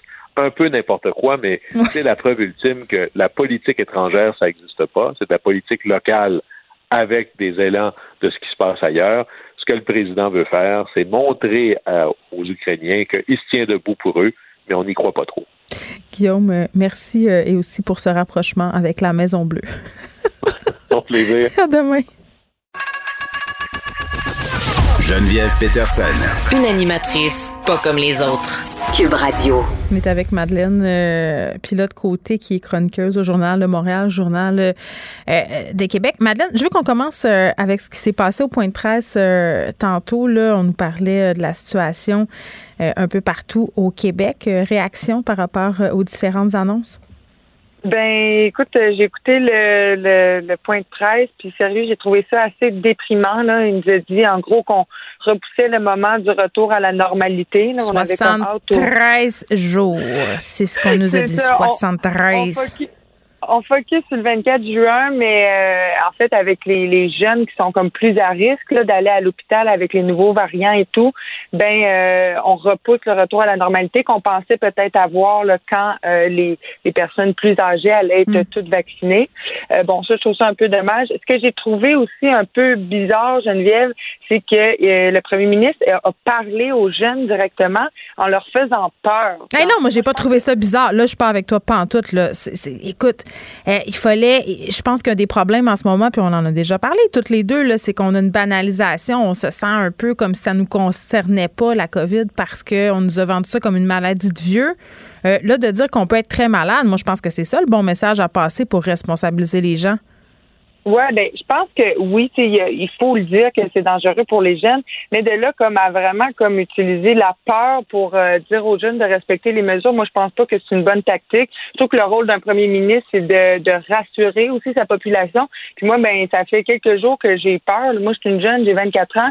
Euh, la femme de 24 ans euh, qui a perdu 40 livres là justement, il en a parlé Monsieur Legault durant son point de presse. Mm. On apprenait ça en fin de semaine. Tu sais, ça fait peur. Fait que de voir mon, mon premier ministre qui est comme ça censé me rassurer en rajouter une couche à cette part-là, ben, j'ai trouvé ça un peu, euh, comment dire, euh, un peu maladroit. Peut-être pas, en fait, c'est pas ça ce dont j'avais besoin moi pour euh, pour essayer de passer à travers les deux prochains mois, parce qu'il l'a dit, M. Legault, dans les deux prochains mois, ça va être difficile. Ça se peut qu'il y ait d'autres mesures plus restrictives qui reviennent, qui reviennent nous, nous, nous serrer encore plus à la gorge. Donc, tu sais, je pense qu'il y avait un devoir un peu de nous rassurer, puis pas juste nous faire peur. Puis, ben, moi, je trouve qu'il nous a juste fait peur. On a deux gros mois devant nous. Je trouve ça terrible de dire ça. J'aimerais mieux être en train de vous dire, on a quelques semaines difficiles devant nous, là, mais on a deux gros mois euh, devant nous. En même temps, Madeleine, euh, c'est important qu'ils disent ces choses-là parce qu'on assiste à un relâchement, on assiste à des gens qui n'y croient plus, euh, qui soulignent les incohérences. Je l'ai fait un peu tantôt euh, en ondes et sur Twitter également par rapport à ce qui s'est dit sur le port du masque à l'extérieur. Moi, je comprends très bien et je veux le dire très clairement, je suis pour les mesures sanitaires, je suis pour le port du masque, ça a prouvé son efficacité, mais des situations incongrues comme le fait qu'on est supposé porter le masque à l'extérieur avec des gens avec qui on n'habite pas, ce qui est tout à fait logique. Si tu formes une bulle avec ces gens-là, euh, par exemple, si tu es en famille reconstituée ou si tu es en couple avec quelqu'un qui habite pas à la même adresse, c'est quoi? Tu pas ton masque en dedans, puis tu le mets pour sortir dehors, puis avoir un contact avec ces personnes-là. Euh, tu sais, c'est ridicule. Puis, tu sais, je m'excuse de dire ça, je veux pas... Euh, je peux être impoli, mais le premier ministre, il n'est pas là pour te rassurer. sais, il est là pour te faire un portrait juste de la situation. Il est pas là pour nous dorer la pilule. Il est là pour dire, écoutez, là, euh, arrêtez de penser que la COVID attaque pas les jeunes. C'est pas vrai. En ce moment, on a des hospitalisations de jeunes. On a des jeunes à l'école, euh, pas à l'école. On a des jeunes à l'école. Ça fait partie du problème. On a des jeunes dans les hôpitaux. On a des jeunes qui ont des conséquences de la COVID longue. Donc, tu sais, que tu eu peur, Madeleine, aujourd'hui, à la limite, c'est une bonne chose un peu, non? Ben, écoute, je pense que oui, il faut savoir les, les vraies choses, il faut dire les, les choses comme elles sont. Euh, ceci dit, euh, je, moi, ça va peut-être même m'empêcher de dormir, là, de savoir que tu sais, je savais, Geneviève, que je pouvais avoir des complications. Là, même il y a un an, je savais là, que je pouvais avoir des étourdissements, des maux de tête, perdre le goût pendant des mois. Mais comme de me le faire dire, puis de me le faire dire, tu sais, j'ai déjà assez peur, là, tu sais, fait que de me le faire dire en conférence de presse, tu sais, comme vraiment... Euh, mais les gens partout dans les parcs qui suivent pas les consignes, peut-être c'est pas toi, toi, toi, Madeleine, puis l'autre côté, mais les jeunes là, dont on nous parle, les jeunes adultes, l'étude qui a été faite par l'INSPQ, on nous disait que 50% suivaient pas les consignes, se réunissaient dans les maisons. Tu sais, comment tu leur parles à ces gens-là? Qu'est-ce que tu leur dis pour les fédérer? Ben oui, mais ces gens-là, Geneviève, je veux pas faire de euh, généralisation, mais je pense pas qu'ils écoutent la conférence de presse. C'est ceux qui écoutent la conférence de presse, les jeunes, là, ben c'est ceux euh, qui, qui, qui, croient, qui veulent participer, qui respectent les mesures. Mm. Fait qu'encore de comme de, de, se faire dire ça. En tout cas, moi, j'ai je vais peut-être moins bien dormir ce soir à cause de ça. Je pense que c'est important qu'ils le fassent, mais je pense qu'une petite mention pour nous rassurer, pour nous dire qu'on va s'en sortir, puis ça, ça aurait été de mise. 73 jours. 73 jours. Ben, le 24 juin, euh, le nouveau normal. Le 24 ben, juin, ça demeure la date où on peut espérer commencer à penser à la normalité. Le dit, le 24 juin, accroche-toi à tes rêves. on va peut-être pas fêter la Saint-Jean, c'est ma fête préférée. Mais oui, il va falloir euh, faire attention. Puis là, il faut porter le, le, masque dehors aussi. Moi, j'habite pas avec euh, mon amoureux. Puis tu sais, on se voit. Fait que là, je, ah, je tantôt durant la conférence de presse là, on va, on va devoir porter un masque si on se promène ensemble dehors, puis je vais en porter un aussi pour dormir quand je vais venir dormir chez vous. Non, mais euh, c'est ça. Euh, assurément, à mon sens, euh, il y aura des précisions prochainement, là, parce que il a été questionné, Horacio Arruda, pendant le point de presse sur cette question-là spécifiquement. Là, les gens qui sont dans la même bulle, qui n'habitent pas à la même adresse, on parle des couples, des familles reconstituées ici, a été assez évasif, mais clairement, ils vont nous revenir avec des réponses parce que il y a trop de questions sur les médias sociaux en ce moment, puis trop de gens soulève euh, ces incongruités-là. Euh, peut-être qu'une personne, euh, Madeleine, que je souhaite, bon, je lui souhaite pas de mal, bien évidemment, mais peut-être je lui souhaite d'avoir un petit peu de misère à dormir ce soir. Hein? toi, j'aimerais ça que tu dormes bien. Lui, j'aimerais ça qu'il fasse quelques cauchemars. Claude Fournier. figure bien connue du monde musical, qui est allé de commentaires qui ont fait réagir sur Twitter par rapport aux candidates de Star Academy. Oui, il a fait une constatation douteuse hier euh, en après-midi, en fin d'après-midi. Il a dit les chanteuses ont désormais un nouveau gabarit. Il suffit de voir les finalistes de Star Act, donc Star Academy. On n'en est plus au test de René Claude ou Diane Dufresne. Hmm. Vraiment une constatation comme douteuse. On aurait pu s'en passer de son avis sur ce coup-là, je dois dire. Le retournez dans votre grotte, Monsieur Fournier, hein, arrivé au 21e siècle, lisez les mémos, l'encyclopédie, prenez compte de ce qui s'est passé puis assumer que le corps des femmes, on se la ferme un peu là au niveau du commentaire. C'est pas vraiment de vos affaires. Puis moi, je lui ai répondu sur Twitter à M. Fournier, j'ai pas pu m'en empêcher, euh, qu'on n'existait pas, nous, les femmes, pour ravir son œil, puis que les femmes avaient le droit d'exister dans tous les gabarits. Ça m'a mis hors de moi. Ben vraiment, il y a, de quoi. Puis euh, moi, c'est ma mère qui m'en a parlé hier soir. Moi, je suis pas, je suis pas sur Twitter, puis on, s'en parlait au téléphone, puis elle trouvait ça vraiment euh, inacceptable. Puis moi aussi, nous, on a une règle dans la famille, on commande pas les corps. Tu sais, que, que tu étais perdu du poids, que tu as gagné du poids, ben c'est pas de nos affaires, on n'en parle pas. Tu sais, c'est mm-hmm. vraiment, on ne commande pas les corps. Fait que de voir quelqu'un commander ça, euh, commenter les, le corps de jeunes femmes de Star Academy publiquement, ben un, ça fait place à, mm. ça met la table pour des commentaires grossophobes. Là, je suis contente parce qu'il y a bien des gens qui l'ont remis à sa place hein, en disant que c'est un mononcle, puis en disant. Ben, c'est un col de mononcle. Signifiant. Ben, vraiment. Puis, sais-tu quoi? Sais-tu qu'est-ce qui me fâche le plus? Parce que faire une erreur sur les médias sociaux puis se mettre le pied dans la bouche, ça peut arriver à tout le monde, moi, la première, là. Euh, ce qui m'écœure, c'est qu'il persiste et signe, tourne ça en bourrique, tourne ça en dérision, euh, dit qu'il est victime de la secte des woke, euh, dit qu'il va falloir qu'il s'achète un gilet par balle parce que là, il est attaqué de toutes parts. Tu sais, tu peux juste dire, là, à un moment donné, oh, c'était maladroit, euh, je m'excuse, je suis désolée si j'ai insulté euh, les personnes grosses. Tu sais, à un moment donné, là, il y, a façon euh, de rétro-pédaler. Là, on continue non seulement d'invalider ces personnes-là, mais on persiste et on et on ridiculise les gens qui lui ont répondu, les gens qui lui ont dit finalement c'est un Carl qui appartenait à une autre époque. Puis tu sais, à ceux qui disent ouais, mais il est vieux, mais c'est pas une excuse à être vieux. Moi, je connais plein de vieilles personnes, Louise la traverse, plein de gens là, euh, qui font des lectures, euh, qui justement s'assurent d'évoluer en même temps que tout le monde. Puis tu sais, ça veut pas dire qu'il faut être d'accord tout le monde ensemble puis qu'il y a une opinion, là, mais je pense que socialement, on s'est entendu pour dire euh, que l'apparence physique des gens, là, puis que la grossophobie, c'était désormais plus ou moins souhaitable dans l'espace public, surtout comme on comme, euh, comme, comme M. Fournier, quand on a une notoriété comme celle-là, il me semble qu'on devrait se garder une petite gêne et admettre ses torts. Du moins, moi, je pense pas que ça a rapport avec l'âge. Là. Puis quand ça, c'est une affaire que j'aime moins. Par exemple, Madeleine, là, quand je lis un peu partout que c'est un vieux schnock puis qu'on devrait le mettre au rencard, là, non, moi, je trouve que comme société, on a tout avantage à avoir des gens de tous les âges qui commandent dans la sphère publique parce que justement, nous permet de bénéficier de leur expérience, euh, puis de leur vision, puis de ce qu'ils ont vécu. Mais à un moment donné, c'est ta responsabilité d'évoluer, de te renseigner, puis de pas être une nuisance publiquement. Mais oui, s'il a appris à utiliser Twitter, il est capable d'apprendre à pas faire de commentaires grossophobes en ligne. Quand même, c'est ça. C'est un homme de son époque, mais qu'il le prouve. Euh, euh, retour sur les manifestations, j'ai sauté du coq à l'âne parce qu'on a parlé du point de presse au début, mais j'étais curieuse quand même que le premier ministre n'y soit pas revenu oui, mais il en est revenu. Euh, il en a parlé un peu durant les, les, questions, qu'on lui a posées.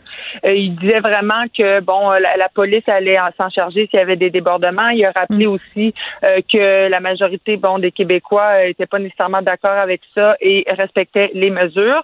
ceci dit, ça aurait été intéressant. Moi, je pense qu'il commence son point de presse en en parlant. au lieu d'attendre de se faire poser des questions, je pense. que c'est pas donner une trop grande importance à ce qui s'est passé. Là. On parle quand même d'un petit nombre de personnes qui ont décidé de péter des vitrines?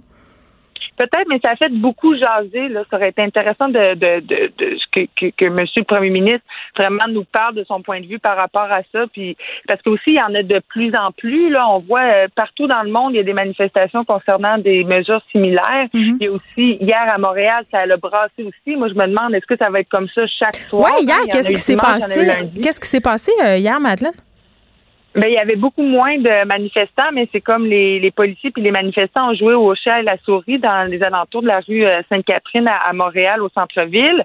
c'était après 20h, à 21h30, tout était fini, hmm. mais euh, c'était pas des une manifestation vraiment organisée. Il y avait pas de d'affiches, de, de, de slogans ni rien. C'était vraiment des gens genre cagoulés avec des ou avec des masques qui se sauvaient de la police. Donc c'était c'était moins organisé, mais c'était une forme de manifestation aussi. Il y a eu des feux d'artifice c'est tout. Donc, c'est dérangeant pour les gens du quartier. Ça peut faire peur aussi. Hmm. C'est ça. Ben, j'espère qu'il n'y en aura pas chaque soir à Mané. Il faut en revenir. Puis il y a d'autres moyens, comme fesser sur des casseroles sur son balcon pour démontrer qu'on n'est pas d'accord. Euh, tu sais, de le faire d'une façon un peu plus pacifique, c'est toujours mieux, je pense. Madeleine, merci beaucoup. bonne journée. Geneviève Peterson.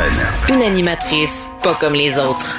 Cube Radio. Le balado en cinq minutes, qui est très, très populaire, euh, qui a gagné euh, des prix aussi, va diffuser euh, demain son 500e épisode. C'est pas négligeable. On est avec Charles Tran, qui est réalisateur et présentateur au balado en cinq minutes. Charles, salut.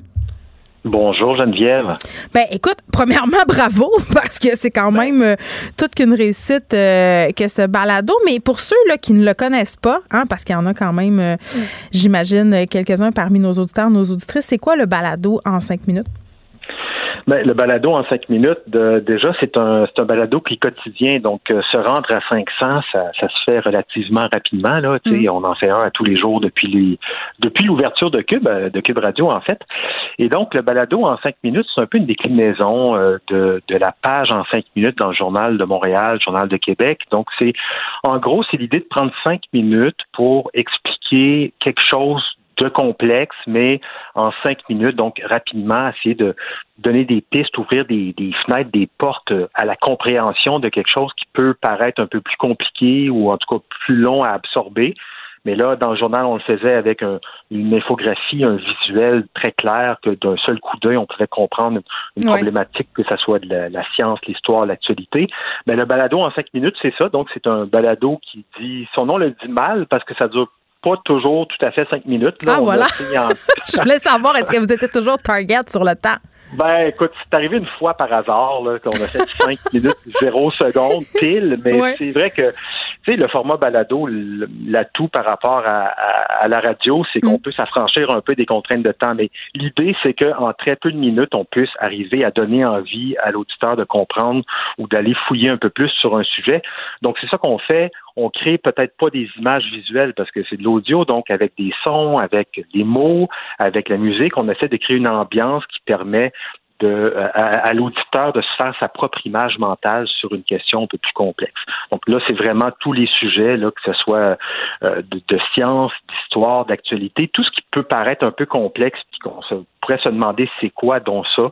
Eh bien, c'est ce, sont ce genre de sujets-là qu'on va essayer de traiter dans le balado. Oui, ben, je suis curieuse de savoir justement comment vous les déterminez, vos sujets, parce que ça touche vraiment n'importe quoi. Là. Des fois, c'est scientifique, des fois, c'est sur les mesures. Vous avez fait des trucs sur la 5G, euh, les animaux. Je veux dire, il n'y a comme pas de limite. Là. Comment vous faites pour cerner, OK, là, en ce moment, là, c'est ça qu'il faut expliquer aux gens?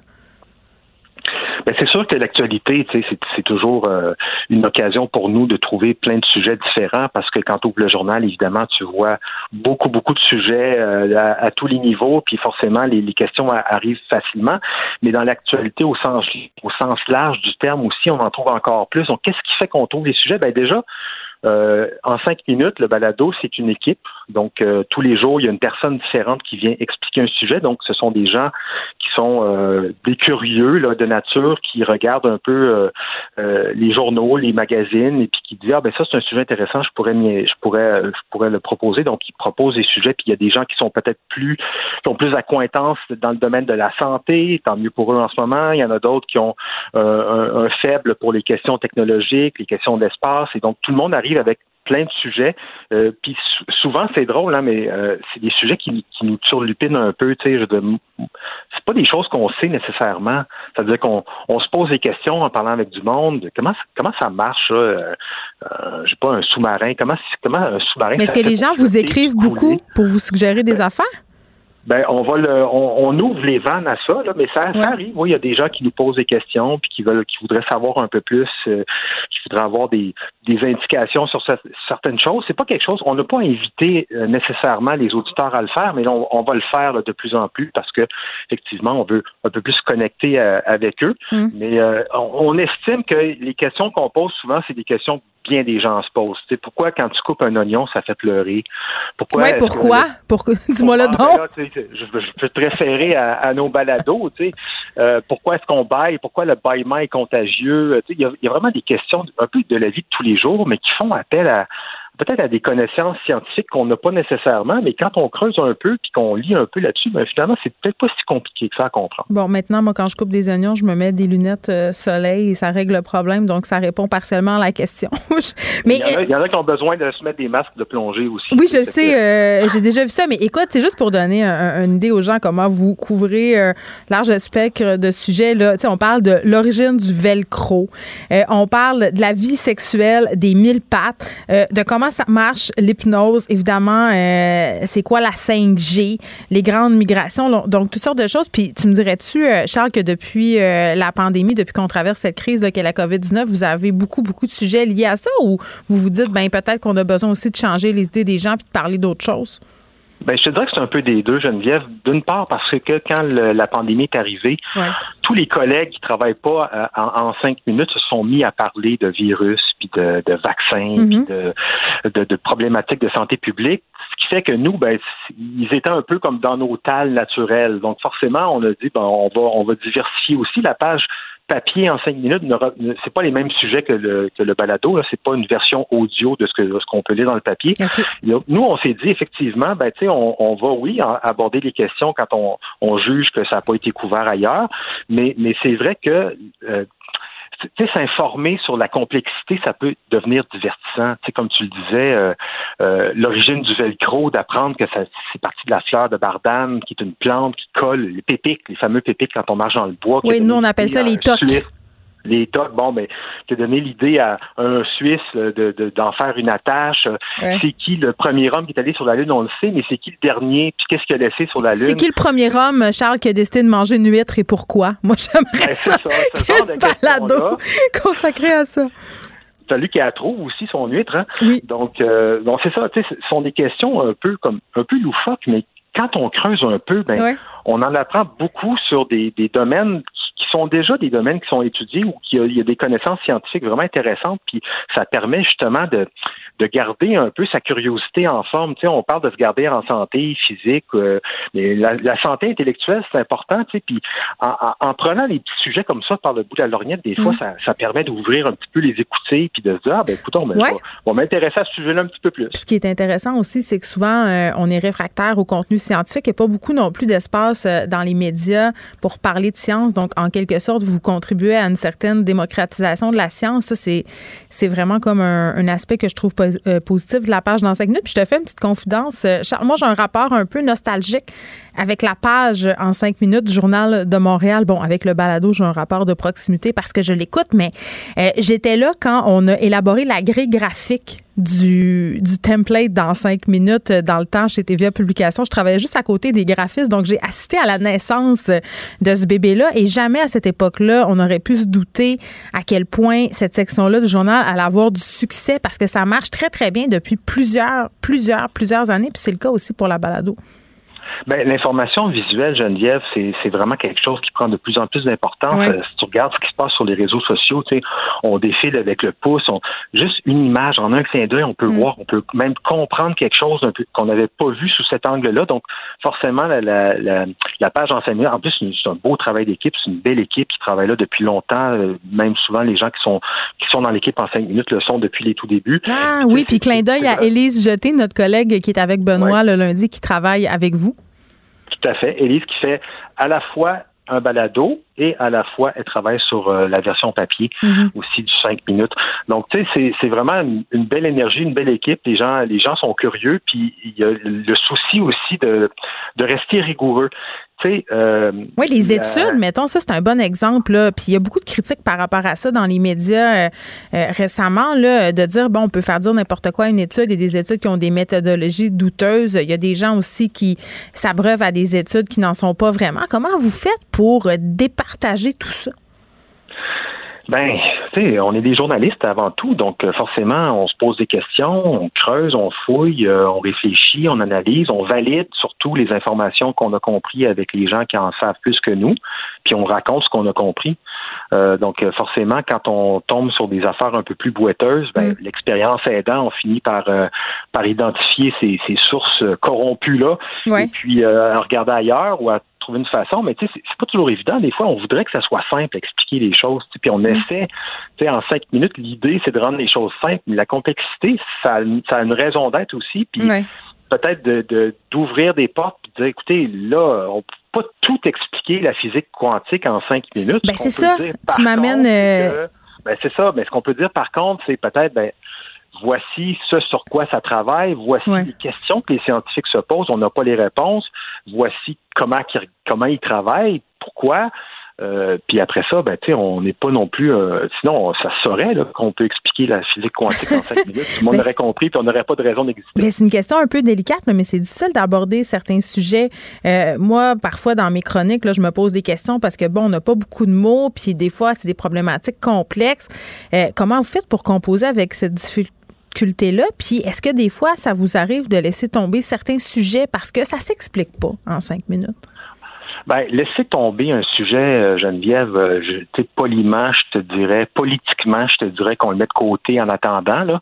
Mais, euh, non, mais c'est surtout que c'est vrai que des fois, c'est, compliqué, puis tu tu mets le doigt dans quelque chose, puis oh là, là, c'est, risqué de. Oui, oui, panier de crabe, c'est un petit peu ben, panier de crabe, ou en tout cas, c'est un exercice périlleux parce que tu sais que tu sais, résumer le conflit du, Moyen-Orient en cinq minutes, là, tu sais que il y, a du, y a du monde qui écoute avec une brique et un fanal. Je comprends ce que tu dis. Ben, Bon, donc euh, ce, ce genre de sujet-là, c'est des sujets qui sont qui sont plus délicats, mais tu sais, je pense que ce qui euh, ce qui le on va dire le socle commun des gens qui travaillent avec moi dans, dans le balado puis aussi sur la page papier, mm. c'est que c'est des gens qui ont ça fait nono de dire ça un peu là, mais on, on, on, carbure à la curiosité, puis quand on voit quelque chose de complexe, ben on se demande pourquoi il y a du monde qui comprenne ça puis pas moi. tu sais. Le défi, c'est de se dire, ben moi aussi, je suis capable de comprendre. Puis, à ce que, il y a personne dans l'équipe qui a une formation scientifique, là, Geneviève. Hein? Donc, on est tous un peu des, on a tous un regard de profane quand on regarde des questions complexes. C'est que, c'est toujours les questions un peu les, plus innocentes là, ou même enfantines des fois, de comment ça se fait que peu importe la question, mais vraiment des questions. Pourquoi le ciel est bleu? Des fois, c'est des questions vraiment, vraiment anodines. Puis, ben, quand on regarde ça avec un œil nouveau, on est peut-être, on n'a peut-être pas le réflexe scientifique de mettre de la rigueur tout de suite, tout de suite. Oui, je comprends la, créativité dans, la compréhension qu'on a d'un phénomène, ben, ça permet peut-être d'expliquer les choses tout en restant rigoureux. Mais ça, évidemment, on le valide aussi avec des gens qui ont, qui, ont, qui, qui, peuvent nous dire oui, ça c'est juste ou non, c'est pas juste. Puis si on n'a pas été juste dans certains balados ou dans certaines pages papier, ben c'est sûr qu'on se le fait dire. Puis euh, on en fait amende honorable. Là, on n'est pas. Euh, on n'a pas, on pas la maîtrise du savoir. Et la science infuse. Demain, 5 centièmes, alors vous allez parler de quoi? Peux-tu me ben, le dire? Euh, ouais, c'est ça. Ben oui, on va parler de. En fait, on cherchait, on a vraiment tourné autour du pot, puis on s'est dit, ben oui, c'est quoi en cinq minutes, c'est quoi une minute? Tu sais, une minute. Ben oui, une minute, c'est 60 secondes. Mais tu sais, 60 secondes, pourquoi 60? Pourquoi c'est pas 100 secondes? Je veux dire, les 100 millilitres, un litre. C'est angoissant comme questionnement. Ben, c'est ça, mais pourquoi c'est, pourquoi c'est 60 secondes? Pourquoi, pourquoi c'est pas 100? Puis pourquoi il y a 60 minutes dans une heure? Puis pourquoi il y a 24 heures. Pourquoi on existe? C'est quoi le but? C'est ça. Pourquoi la vie? Non, mais sérieusement, donc, euh, c'est quoi le, comment est-ce qu'on est arrivé à compter le temps puis à, mesurer le temps avec des, un système aussi compliqué que mm. de, de, 60 secondes plutôt que 100 secondes? Mm. C'est la question qu'on pose demain. Avec des réponses euh, assez, euh, assez intéressantes qui nous amènent jusqu'en Babylonie. Bon, on va écouter ça. Euh, là, je veux le redire, là, vous allez euh, solliciter euh, les suggestions des auditeurs et aussi, si les auditeurs veulent poser des questions, il y a une adresse où on peut le faire. C'est en5, donc en5, cube.radio. Merci, Charles, de nous avoir parlé de cette balado-là. Charles Tran, qui est réalisateur et présentateur du balado en 5 minutes que vous pouvez écouter sur le site ou l'application de Cube Radio. Geneviève Peterson. Elle réécrit le scénario de l'actualité tous les jours. Vous écoutez Geneviève Peterson. Cube Radio. Euh, sujet euh, quand même euh, qui suscite beaucoup de questions. Un groupe qui réclame qu'une enquête soit menée sur le rôle de certains médias dans le dossier du méga fitness gym. Puis quand je dis certains médias, euh, c'est Radio X, le média en question. Ces collectifs euh, Sortons euh, les poubelles qui est à l'origine de cette initiative-là. Puis tu sais, je, regardais ça, c'est un article du Devoir qui fait état des faits. Ça a l'air d'être une bonne idée, tu sais, en, en, apparence, tu dis, OK, tu sais, si on véritablement, là, puis on est vraiment dans les si en ce moment, si on est capable de prouver qu'il y a un média qui a eu son rôle à jouer dans le non-respect des règles sanitaires, qui a encourager, si on veut, les gens à désobéir, qui a les gens à un danger. Euh, peut-être que c'est une bonne idée qu'il y ait des sanctions. De là à dire, OK, euh, est-ce qu'un coroner doit enquêter sur l'explication et l'implication d'un média en particulier dans la mort d'une personne? Là, je fais référence à la mort d'un homme de 40 ans de la COVID-19 dans la région de Québec, un homme qui a fréquenté le méga fitness gym.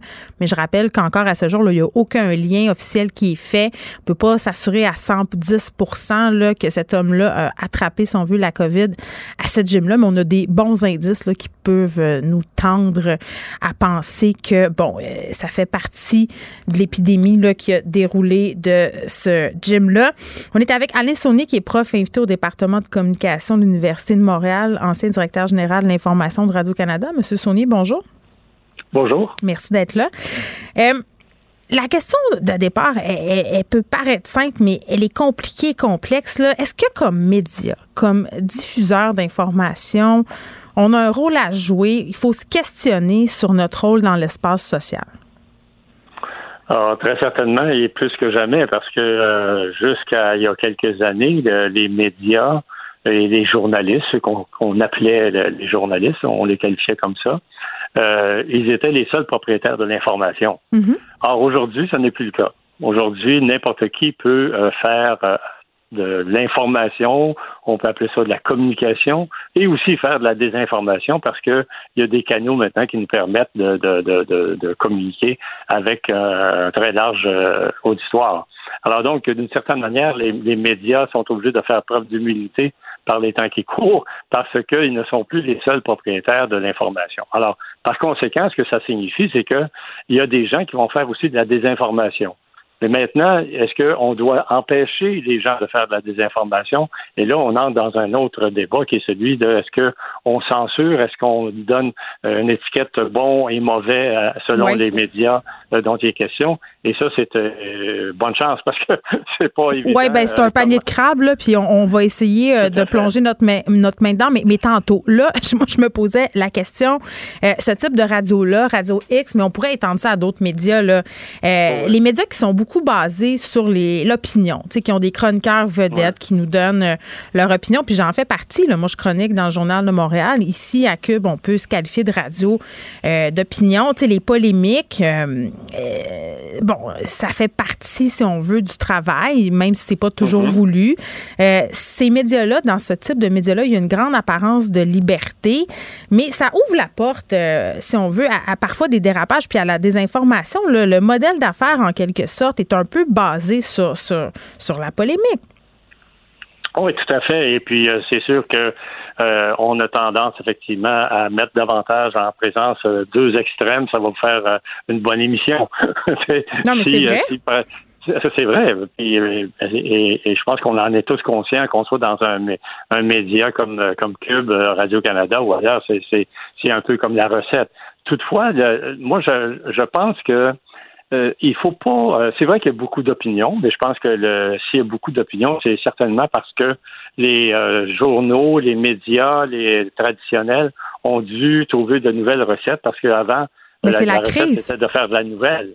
Non, mais aussi, c'est qu'avant, c'était de faire, c'était de faire la nouvelle. Or, la nouvelle maintenant, c'est Twitter qui a gagné c'est Twitter qui annonce en premier lieu euh, que, euh, par exemple, Lisette euh, Lapointe, c'est sur Twitter qu'elle avait annoncé que Jacques Parizeau était décédé. Elle n'avait pas appelé un journaliste pour ça. Alors, vous voyez, on, a perdu cette bataille-là, les journalistes et les médias traditionnels. Donc, c'est sûr que, en revanche, beaucoup de médias ont décidé de mettre l'accent mm. sur l'opinion. Moi, personnellement, je n'ai rien contre l'opinion. Je pense que l'opinion, ça permet à chacun, à tout, tout, le monde, tout un chacun, de, définir sa, propre réflexion, sa propre conclusion sur les choses. Là où j'ai un problème, c'est lorsque l'opinion ne s'appuie pas sur des faits. Donc, il y a une éthique, il y a une éthique de l'opinion, c'est ce que vous me dites. Ben, tout à fait. Ben, moi, je pense que c'est là-dedans qu'on devrait euh, de plus en plus aller, hmm. parce que un des problèmes, c'est que les journalistes traditionnellement ont toujours été euh, je dirais, euh, ont toujours développé leur métier pour dire la vérité, pour faire connaître les choses vraies. Euh, par conséquent, si des médias maintenant répandent des faussetés, ben, ils vont à l'encontre du rôle même que les médias devraient jouer. Alors, et là, on, est dans une, un dogme, une idéologie, une religion. Ben, Monsieur Sony, c'est excessivement intéressant parce que si le rôle des journalistes, c'est de dire la vérité, le rôle du chroniqueur, c'est de dire sa vérité. Oui, mais qui on est. oui, mais, ben, mais attention, ce n'est pas vrai que tout, tout, le monde peut avoir sa propre vérité. Moi, je pense qu'il existe des vérités réelles. La Terre, mhm. elle, n'est pas plate. Ça, ça c'est une vérité. Euh, il, y a, certaines vérités, comme euh, par exemple, c'est pas vrai que les vaccins euh, sont, dangereux. ça, ça c'est des vérités scientifiques.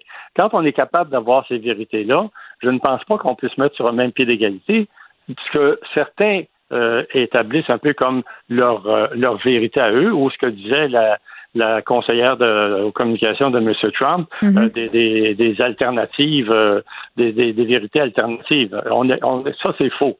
Il faut être capable de bien dissocier, de bien distinguer le vrai et le faux. Mhm. Et ça, ça fait partie du rôle des médias. Qu'ils le fassent à travers l'opinion ou à travers un, un reportage traditionnel, peu importe mais il faut que les faits, ça soit, je dirais, la propriété encore d'une certaine manière, de ceux qui veulent faire mm. euh, de, de l'information réelle et non pas de la désinformation. Ben, c'est là peut-être qu'il y a un glissement là, dans ce qui s'est passé à Radio X, c'est-à-dire des animateurs qui font la promotion euh, bon, de choses qui ben vont à l'encontre des mesures sanitaires, euh, qui ridiculisent aussi la gravité du virus et en ont et sur les médias sociaux. moi, ma question, c'est toujours, OK, tu sais, on peut se questionner, le registre Labaume le fait, par ailleurs, à tout le monde en parle, sur l'impunité mm-hmm. des propriétaires de la station qui décident de laisser ça aller pour générer des profits, mais les les annonceurs, eux, les annonceurs qui choisissent de faire affaire avec ce type de médias-là, ça nous dit quoi? Est-ce qu'on est dans une forme de cautionnement de ce discours-là? ça, nous, ça nous dit tout simplement que si euh, ces annonceurs-là sont prêts à investir puis à salir leur propre réputation auprès d'une grande partie de la population. Hmm. Euh, c'est leur problème. Euh, je pense qu'à un moment donné, un, annonceur, euh, une entreprise raisonnable ou un commerce raisonnable qui veut contribuer à la cohésion sociale, il va pas se mettre tout à coup à créer euh, des appels à, à, faire un assaut sur le Capitole. Comprenez? Ben oui, puis on en a plein d'exemples, celui-là en est ben un très, très bon. mais après ça, tu sais, quand on parle de contrôler, entre guillemets, euh, certains animateurs ou le contenu qui est en ondes, euh, il y a toujours ce risque-là euh, de la menace pour la liberté de presse, c'est-à-dire qui va prendre la décision de ce qui est acceptable ou pas, dans quel contexte. C'est une ligne qui est difficile à tracer. Oui, puis c'est intéressant parce que je lisais il y a, il y a quelques mois, en fait, il y avait un article dans le Washington Post d'une une journaliste qui s'appelle Emily Bazelon. Et puis elle, elle avait écrit un, texte qui disait Est-ce qu'au nom de la liberté d'expression, qui est le premier amendement euh, mm. dans la Constitution américaine, est-ce qu'on donne pas trop d'espace à la désinformation, aux fausses nouvelles, puis elle ajoutait même au coucou anti-mesures sanitaires? Ouais. Alors, et, alors, et, comme si on, on, on, on mettait en onde des gens qui sont contre la science. Alors, moi, je pense que cette réflexion-là, il faut l'avoir. C'est-à-dire que la liberté d'expression, elle existe, il faut la défendre, mais cette liberté d'expression-là, c'est pas d'exprimer hmm. des idées qui sont de la désinformation. C'est pour exprimer les opinions, oui, c'est pour exprimer des, désaccords. Mais ça, on a le droit d'avoir des désaccords. Mais lorsqu'on est en train de, faire en sorte qu'on contribue à ce que la cohésion sociale soit euh, complètement euh, bafouée, Hmm. On a un problème comme société et c'est là qu'il faut intervenir. Puis je pense qu'il y a des lois qui existent, il y a des règlements qui existent. Hmm. Ce n'est pas, pas parfait, mais euh, il y a, s'il y a des atteintes à la réputation, hmm. vous pouvez euh, tout simplement euh, aller en cours pour, pour défendre votre, votre réputation. Ben oui, puis là, oui, allez-y. Il y, a, il, y a beaucoup, il y a beaucoup de choses qui existent. Il y a la question des droits d'auteur, il y a la question de, de, de, de des règles du CRTC. Euh, peut-être qu'elles ne sont pas suffisantes, mais bref, ça existe, ça. Hmm. Alors, il faut juste qu'on utilise déjà ce qu'on a. Bon, et là, ce collectif qui demande à la coroner de faire enquête sur la mort de cet homme-là, c'est une chose, là, on verra, mais euh, M. Saunier, en, tant qu'observateur euh, des médias, puis en tant qu'homme d'information, vous avez travaillé à la salle d'information de Radio-Can pendant de nombreuses années. Est-ce que, est-ce que vous trouvez qu'un, que Radio X, en quelque sorte, a du sang sur les mains? Euh, J'utiliserai pas cette expression-là. Je suis bien plus raisonnable que ça. moi, je suis là pour faire de la polémique. C'est une blague. c'est ça. Non, moi, je, je, je, je, vais vous dire tout simplement, je pense que Radio X fait du salissage. Ça, c'est vrai. Euh, je pense aussi que Radio X fait de la désinformation. Quand vous invitez encore Alexis Cossette-Trudel, quand vous invitez euh, des gens qui, qui, qui réparent des faussetés, ça n'a pas de maudite allure. Euh, mais comme vous le disiez vous-même, euh, peut-être que les annonceurs, peut-être que les commerces qui veulent euh, vendre la publicité devraient commencer à réfléchir un petit peu plus sur leur propre responsabilité sociale à l'égard de, de, de, de, nos, nos concitoyens et concitoyennes. je pense qu'il va toujours y avoir des, des, des, radios d'extrême droite et, et, ça fait partie du paysage où l'idéologie va occuper une grande place. Mais moi, j'ai rien contre les gens qui sont de droite.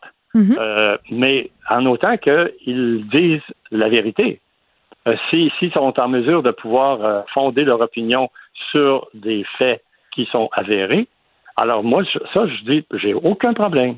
Mais si, par contre, ils déforment la réalité, ils déforment les faits, et puis ils disent des mensonges, ben là, c'est notre devoir de les dénoncer. Et, si Radio X euh, fait, répand des mensonges, ben moi, je, les dénonce, c'est tout. Monsieur Saunier, merci. C'était vraiment très intéressant. C'est beaucoup de questions, puis il y a beaucoup de nuances aussi. Évidemment, on n'a pas euh, résolu le mystère de la liberté d'expression, mais c'est non, mais c'est bon qu'on se questionne là-dessus, même comme média, ah, qu'on se questionne sur nos responsabilités, puis sur notre modèle d'affaires, puis sur comment on fait notre métier. Alain Saunier, merci, qui est prof invité au département de communication de l'Université de Montréal, ancien directeur de l'information à Radio-Canada. Vous écoutez Geneviève Peterson. Cube Radio. Le, commentaire de Danny Saint-Pierre, un chef pas comme les autres. Danny, Danny, Danny. Allô? Écoute, je commence avec un petit sondage maison. Je copie Olivier Primo, mais j'ai une pas mal euh, moins grosse Oh. crowd que lui. non, mais c'est parce que Ah, ben, c'est pas juste. là. je savais que le point de presse euh, s'en venait aujourd'hui et qu'on qu'on allait nous parler bon, de la vaccination, puis de la lumière au bout du tunnel, puis du retour à la normalité. Là, on le sait, c'est clair. Euh, dans 73 jours, on pourra commencer à penser à peut-être penser à de la normalité. Mhm. Mais je me disais, OK, j'aime ça m'encourager parce que euh, docteur Éric Sabat, là, il faisait un, un post sur sa page Facebook récemment, je pense que c'était hier. On l'a reçu quelques fois en ondes là, pour parler des mesures sanitaires, mais il disait, là, on a, on a comme un problème d'adhérence aux mesures, puis il faut se mettre un but. Tu sais, il faudrait que le gouvernement nous explique dans quel contexte les décisions sont prises, puis c'est Mhm. quoi le but. Tu sais, donc. euh, je me suis dit, bon, on n'a pas de but, puis on sait pas, mais moi, un but que j'aime. non, mais moi, c'est vrai, moi, un but que j'aime euh, penser, là, les, les choses auxquelles j'aime me raccrocher, c'est ce que je vais avoir le goût de faire. Ouais. Tu sais, quand ça va être fini. Puis là, j'ai j'ai posé la question aux gens. euh, c'est quoi les cinq affaires que vous allez faire en premier quand vous allez retrouver un semblant de normalité? Moi, j'ai dit, allez voir ma mère au lac Saint-Jean. Salut! Puis c'est c'est rien d'original, là. Faire des soupers avec mes amis de filles. Mhm. Aller au resto, mais aller au resto sans que personne porte des masques puis des visières, là. Pour vrai, je Oui. vais pogner de quoi. Euh, aller quelque part de loin. Tu sais, Mhm. là, je disais Colombie-Britannique, Japon, mais juste aller quelque part. Tu sais, aller loin. Faire un voyage. Puis évidemment, aller au théâtre, au cinéma, euh, voir des pestacs. Ça, euh, j'ai très, très hâte. Puis sais-tu qu'est-ce qui m'a un peu remué? Dis-moi. C'est de voir que les gens s'ennuyaient des choses les plus simples. Ben oui. Genre, popper une bouteille de champagne, bon, des gens privilégiés, tu vas me dire, là, puis la, la partager, euh, faire des câlins. À, Oui. tu sais, à- à- puis pour les gens plus vieux, ça, j'avais oublié ça, là, mais tu sais, les parents euh, dont les enfants ont quitté la maison, là, Mhm. ça fait beaucoup, beaucoup, beaucoup de temps qu'ils n'ont pas vu leurs enfants, ces parents-là, euh, tu sais, qui pourtant parfois habitent deux rues en arrière. Bon, peut-être, tu vas me dire, sont allés prendre des marches, mais juste, on revient au souper d'amis. Puis un truc euh, qui m'a vraiment touchée, puis j'avais pas pensé à ça, mais j'ai l'impression que ça fait 5000 ans. Euh, Il y a une personne qui m'a répondu, aller dans un party de fête de quelqu'un que je connais semi, tu sais, comme euh, Mhm. semi-inconnu, dans la cuisine bondée de monde de quelqu'un que je connais pas, croiser du monde par hasard, rire puis toucher des mains. That's it. Ça me comme. C'est fucké, serrer une main. J'ai serré une main l'autre fois, je l'ai lavé tout de suite après, on s'entend. Oui. Euh, je me suis comme fait pogner euh, par une serrée de main, là. C'était tellement étrange. Et que c'était étrange. On est rendu conditionné à plus se toucher, tu sais, juste euh, à, à pas calculer le fait qu'il y a quelqu'un d'autre qui respire de l'air en même temps que toi Ouais. dans un endroit exigu. Tu sais, euh, tu Sans t'imagines? paniquer, tu, tu rends- ce moment-là là, où on va retrouver le sentiment de sécurité, honnêtement, je ne sais pas quand est-ce qu'il va arriver, là, mais il va arriver, c'est sûr. Ben, ultimement, il y a des chances. Ben, on espère. D'être capable de voir, euh, de voir les gens qu'on aime, de leur faire un câlin, effectivement. Toi, tu sais, c'est ça? euh, C'est ça, toi, qui envie de moi, faire? mes, mes amis, euh, mes amis proches, là, on, on se prend dans nos bras, là, tu sais, c'est comme, euh, c'est comme un, un genre de hug, là. euh, Moi, là, quand tu t'en vas de quelque part, c'est, c'est, Ben oui. c'est comme frette. oui, c'est fret. C'est fret, puis on s'habitue à ça. Non seulement on s'habitue à ça, mais on se sent en sécurité de faire ça. Mais Lily Boisvert a fait une chronique intéressante euh, sur le fait euh, qu'il y a des gens qui aiment ça, cette espèce de distance-là, Mhm. le, euh, On en a parlé souvent. le fait d'être reclus, puis qu'on perd aussi à un moment donné des skills sociaux, des capacités à interagir avec les gens, puis ça devient un peu plus à chaque fois difficile de retrouver cette espèce de fluidité qu'on avait dans le social. Puis nous, on est des bêtes quand même assez sociales, j'ai l'impression, là, toi puis moi. Oui, mais en même temps, tu me demandais tout à l'heure euh, quelles sont les cinq choses qui te manquent. Ouais. J'ai pas mal tout chez nous. J'ai ma blonde, j'ai mes enfants, euh, j'ai Monique qui habite en bas. euh, Bon, ça, c'est la partie là, pour faire des points, là, mais la, Non, non, mais sérieusement, moi, mon, mon nid, mon univers, il est là. Mais on a tout ça, mais les choses, les petites choses de la vie qu'on peut plus faire, il n'y a rien que tu te dis, Colin, j'ai le goût de refaire ça, là, à part, euh, c'est sûr, tes restos, ça, je le comprends, là. Ouais, mais même à ça, c'est pas à ça que je pense en premier. Le Crime, fait- t'es épanoui. le- non, mais je me sens bien, je sais pas. euh, je suis chanceux, j'ai pas mal tout ce que je veux, tu sais. Je trouve ça pratique, moi, de pas avoir à être dans l'espèce de tourbillon euh, social. Tu sais, je vois les gens dans les parcs, là, je trouve ça cool, là, je regarde ça, puis je fais, OK, j'ai pas besoin de le faire, je le sens pas. Peut-être parce que je travaille vraiment beaucoup ces temps-ci. Bon, moi, puis- j'ai pas besoin non plus euh, d'y aller. Puis étonnamment, ils Ça me fait pas triper. Je comprends. Beaucoup de parents qui m'ont répondu faire garder mes enfants par mes parents. Question d'avoir un petit break et Ouais, combler les grands-parents de joie. Donc, une pierre deux coups. Donc, c'était pour le, le sondage maison. Je trouvais ça euh, sympathique euh, d'en parler. Puis je trouvais ça touchant aussi de voir que tu sais, la pandémie, ça nous avait refait aimer des petites affaires niaiseuses qu'on tenait pour acquis. Ça a cassé le beat. Puis ça, c'est important. Ouais, mais Je veux pas être cynique, mais le beat, il va revenir bien vite. Ah, ça va prendre deux minutes. C'est comme recommencer à fumer, ça. C'est ça. Jour 1, une cigarette. Jour 3, 10 cigarettes. Une semaine plus tard, le paquet. Puis, ouais, trois mois plus tard, t'es à deux paquets par jour. Et, un True truc, story. Un truc que j'ai vu passer sur les médias sociaux, euh, ça fait déjà quelques semaines que ça circule. Il y a des soirées clandestines de restauration qui s'organisent dans les vieux pays, toi, chaud. Dans les vieux pays, à Paris. Hein? Paris, ville, euh, ville de tous les vices. Ville de la clandestinité. Ouais, Et de l'échangisme. Oui, on s'imagine dans Eyes Wide Shut. Puis, euh, il y a des endroits, puis il y a plus de 110 personnes qui ont reçu des constats d'infraction parce que la haute société, imagine-toi donc, se retrouve à se faire des bises, pas de masque, à se faire servir comme dans l'ancien temps. C'est un peu comme des raves gastronomiques, là, tu sais.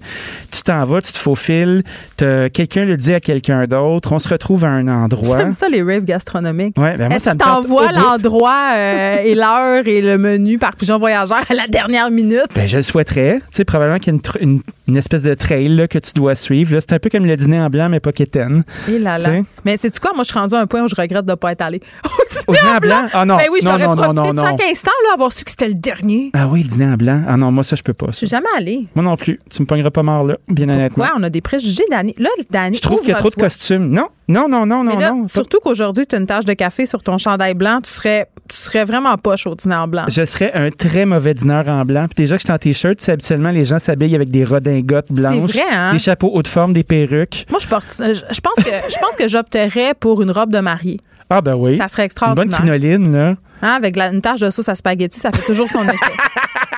Ah, ce serait parfait. Ou tu sais, juste deux mains poussiéreuses sur les seins. Puis là, tu vois juste les traces de mains. Puis traces de farine. Ouais, c'est ça. Puis c'est poussiéreux. Puis là, tu fais comme. S'est passé? Très concert de Lady Gaga. Back in the days. J'adore ça. Des restaurants clandestins, c'est drôle, hein, parce que j'avais pas pensé à faire ça.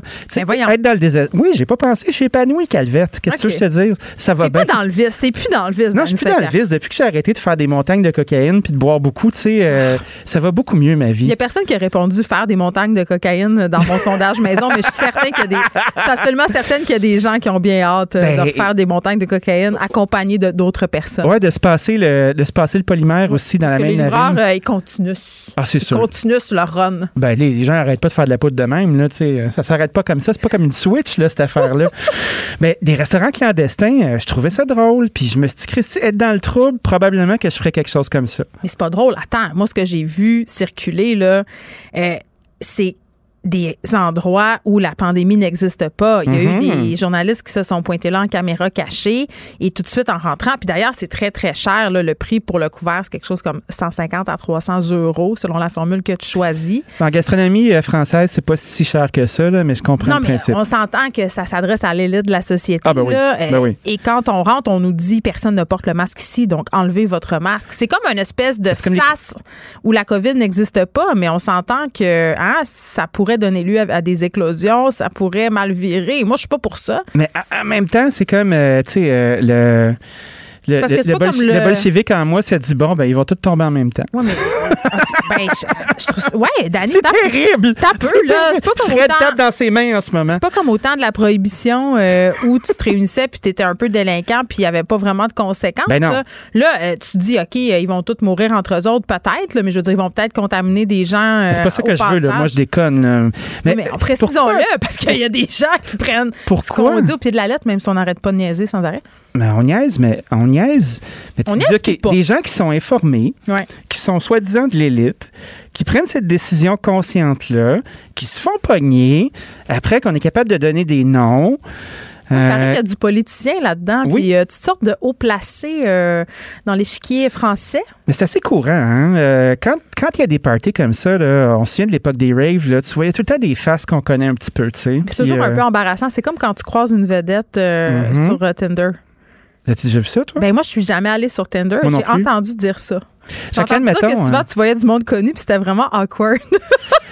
Mais qu'est-ce que tu fais avec ça? Tu sais, mettons. Euh, ben, moi, je me demanderais si c'est vrai. Tu réflexe en un, euh, journaliste, je me dirais, bon, c'est un faux profil, c'est quelqu'un qui se fait passer. Mais non, les gens connus utilisent euh, des apps de rencontre comme ça pour forniquer, puis ça ben, fonctionne. ça, doit ramasser comme un, comme un râteau dans le fond de l'océan. Ça doit ramasser, puis pas, là. Il me semble que, je sais pas, ça, ça soit un effet de ramassage ou un effet dissuasif, j'ai l'impression. Ça se peut. Mais en même temps, euh, il y a tellement de groupies et de trucs comme ça. Hey, t'imagines ces applications-là? Est-ce qu'elles est sont performantes? C'est ça que je comprends Quelqu'un pas. a checké ça? Mettons que tu es un homme connu, là. Oui. Tu as, beaucoup d'occasions de. T'as pas besoin de ça. Je sais pas, c'est peut-être une rumeur. Quand tu es une femme connue, c'est un, un, tout autre scénario. Mais les gars connus ont quand même beaucoup d'occasions, peu importe leur apparence physique. Ceci dit, là, il y a Mhm. quelque chose. Il y a un phénomène Hein? Un phénomène, euh, le groupisme. Le groupisme, tout à fait. Euh, fait que je me demande pourquoi tu utilises ces apps-là quand tu reçois tout plein de messages dans tes DM de médias sociaux. Euh, je veux dire, des photos de boules, des toutes sortes d'affaires. là. Moi, j'en vois passer. Mon chum m'en monte à journée longue. Hey, moi, je reçois jamais ça. Ah, donc, mais pas chanceux. C'est une Non, je suis assez content. Non, non, c'est dire. dégueulasse, là. Je veux dire, c'est aussi. Tu sais, les gens ont tendance à dire Ah, mais moi, j'aimerais ça en recevoir des photos de bas, ça doit être cool. Non, non, c'est pas plus le fun que d'avoir une dick pic. Faites pas ça, les C'est filles. juste weird. C'est dégueu, tu sais, des petites culottes, là, mouillées dans le fond, là. non, mais il y en a. pipis. Non, mais il y en a plein. Il y Ah en oui? a plein. Euh, des photos de même, comme moi, je reçois des photos de, de boxeurs de gars légèrement humectés d'affaires. On sait pas trop si c'est son reste de, de toast au cheese whiz ou si c'est du, c'est du pre-com. On sait pas.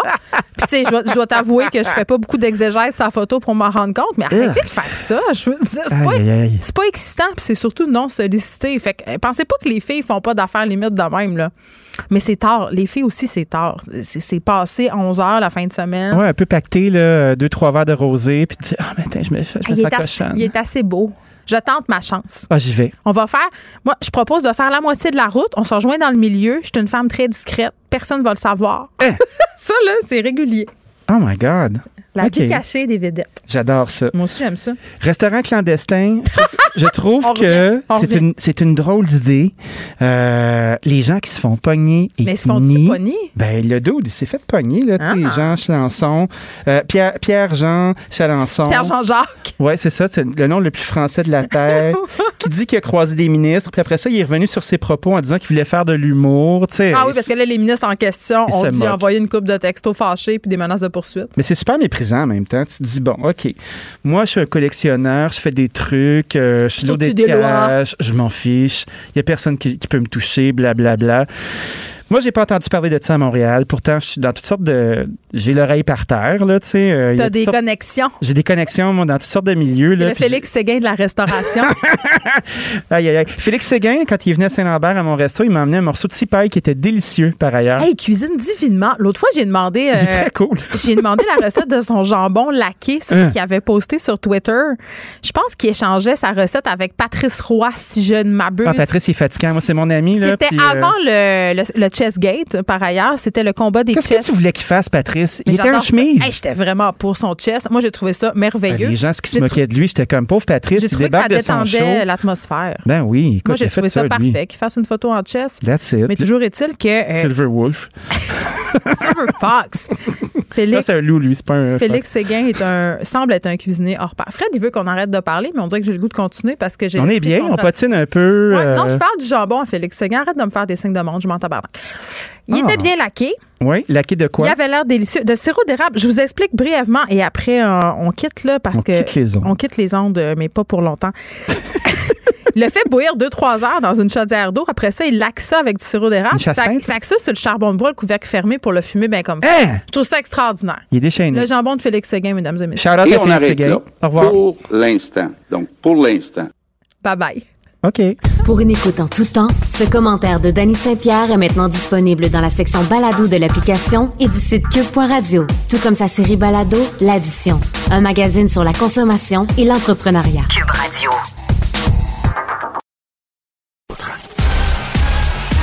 Geneviève Peterson. La déesse de l'information. Vous écoutez Geneviève Peterson. Cube Radio. Vincent Dessureau est là. Vincent? Bonjour. Euh, du délestage quand même dès demain dans la région de la capitale nationale à Québec. Puis il y avait quand même euh, des travailleurs de la santé qui tiraient la sonnette d'alarme depuis quelques jours. Oui, la situation qui, euh, on sait, va pas très bien dans la région de Québec et euh, On l'a confirmé là, aujourd'hui. Stéphane Bergeron, le directeur des services professionnels du CHU de Québec, est venu faire un peu le point. Là, de un, euh, forte hausse de, ben, des cas, forte hausse des hospitalisations chez eux, de sorte qu'on annonce l'ouverture d'une nouvelle unité euh, COVID à l'hôpital de l'Enfant Jésus, nouvelle unité de l'irrégulier euh, aussi à l'hôpital Saint-François d'Assise, mm. et à partir de demain, nouvelle unité de soins intensifs COVID. Alors, tu vois, on, on ouvre des unités parce qu'on en a besoin. Le problème, euh, problème de personnel, on a présentement 66 employés atteints de la COVID. Euh, pour euh, la région, de Québec.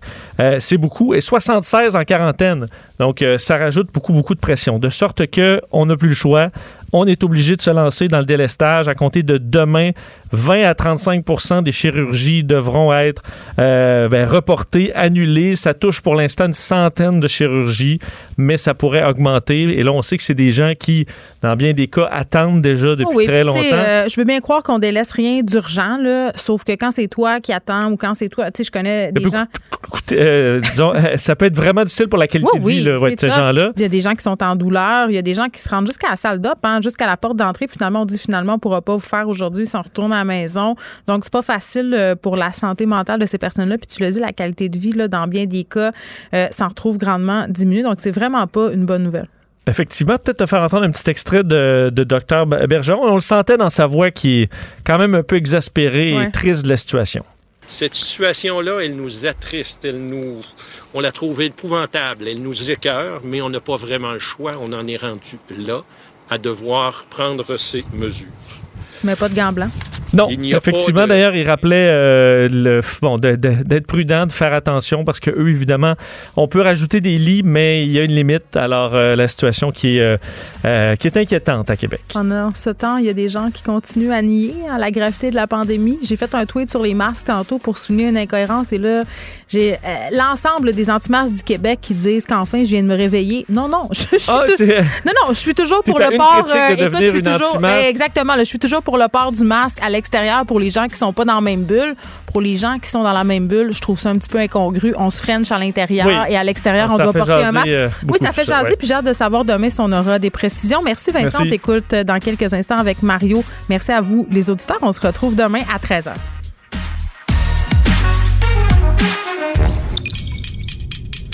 Cube Radio.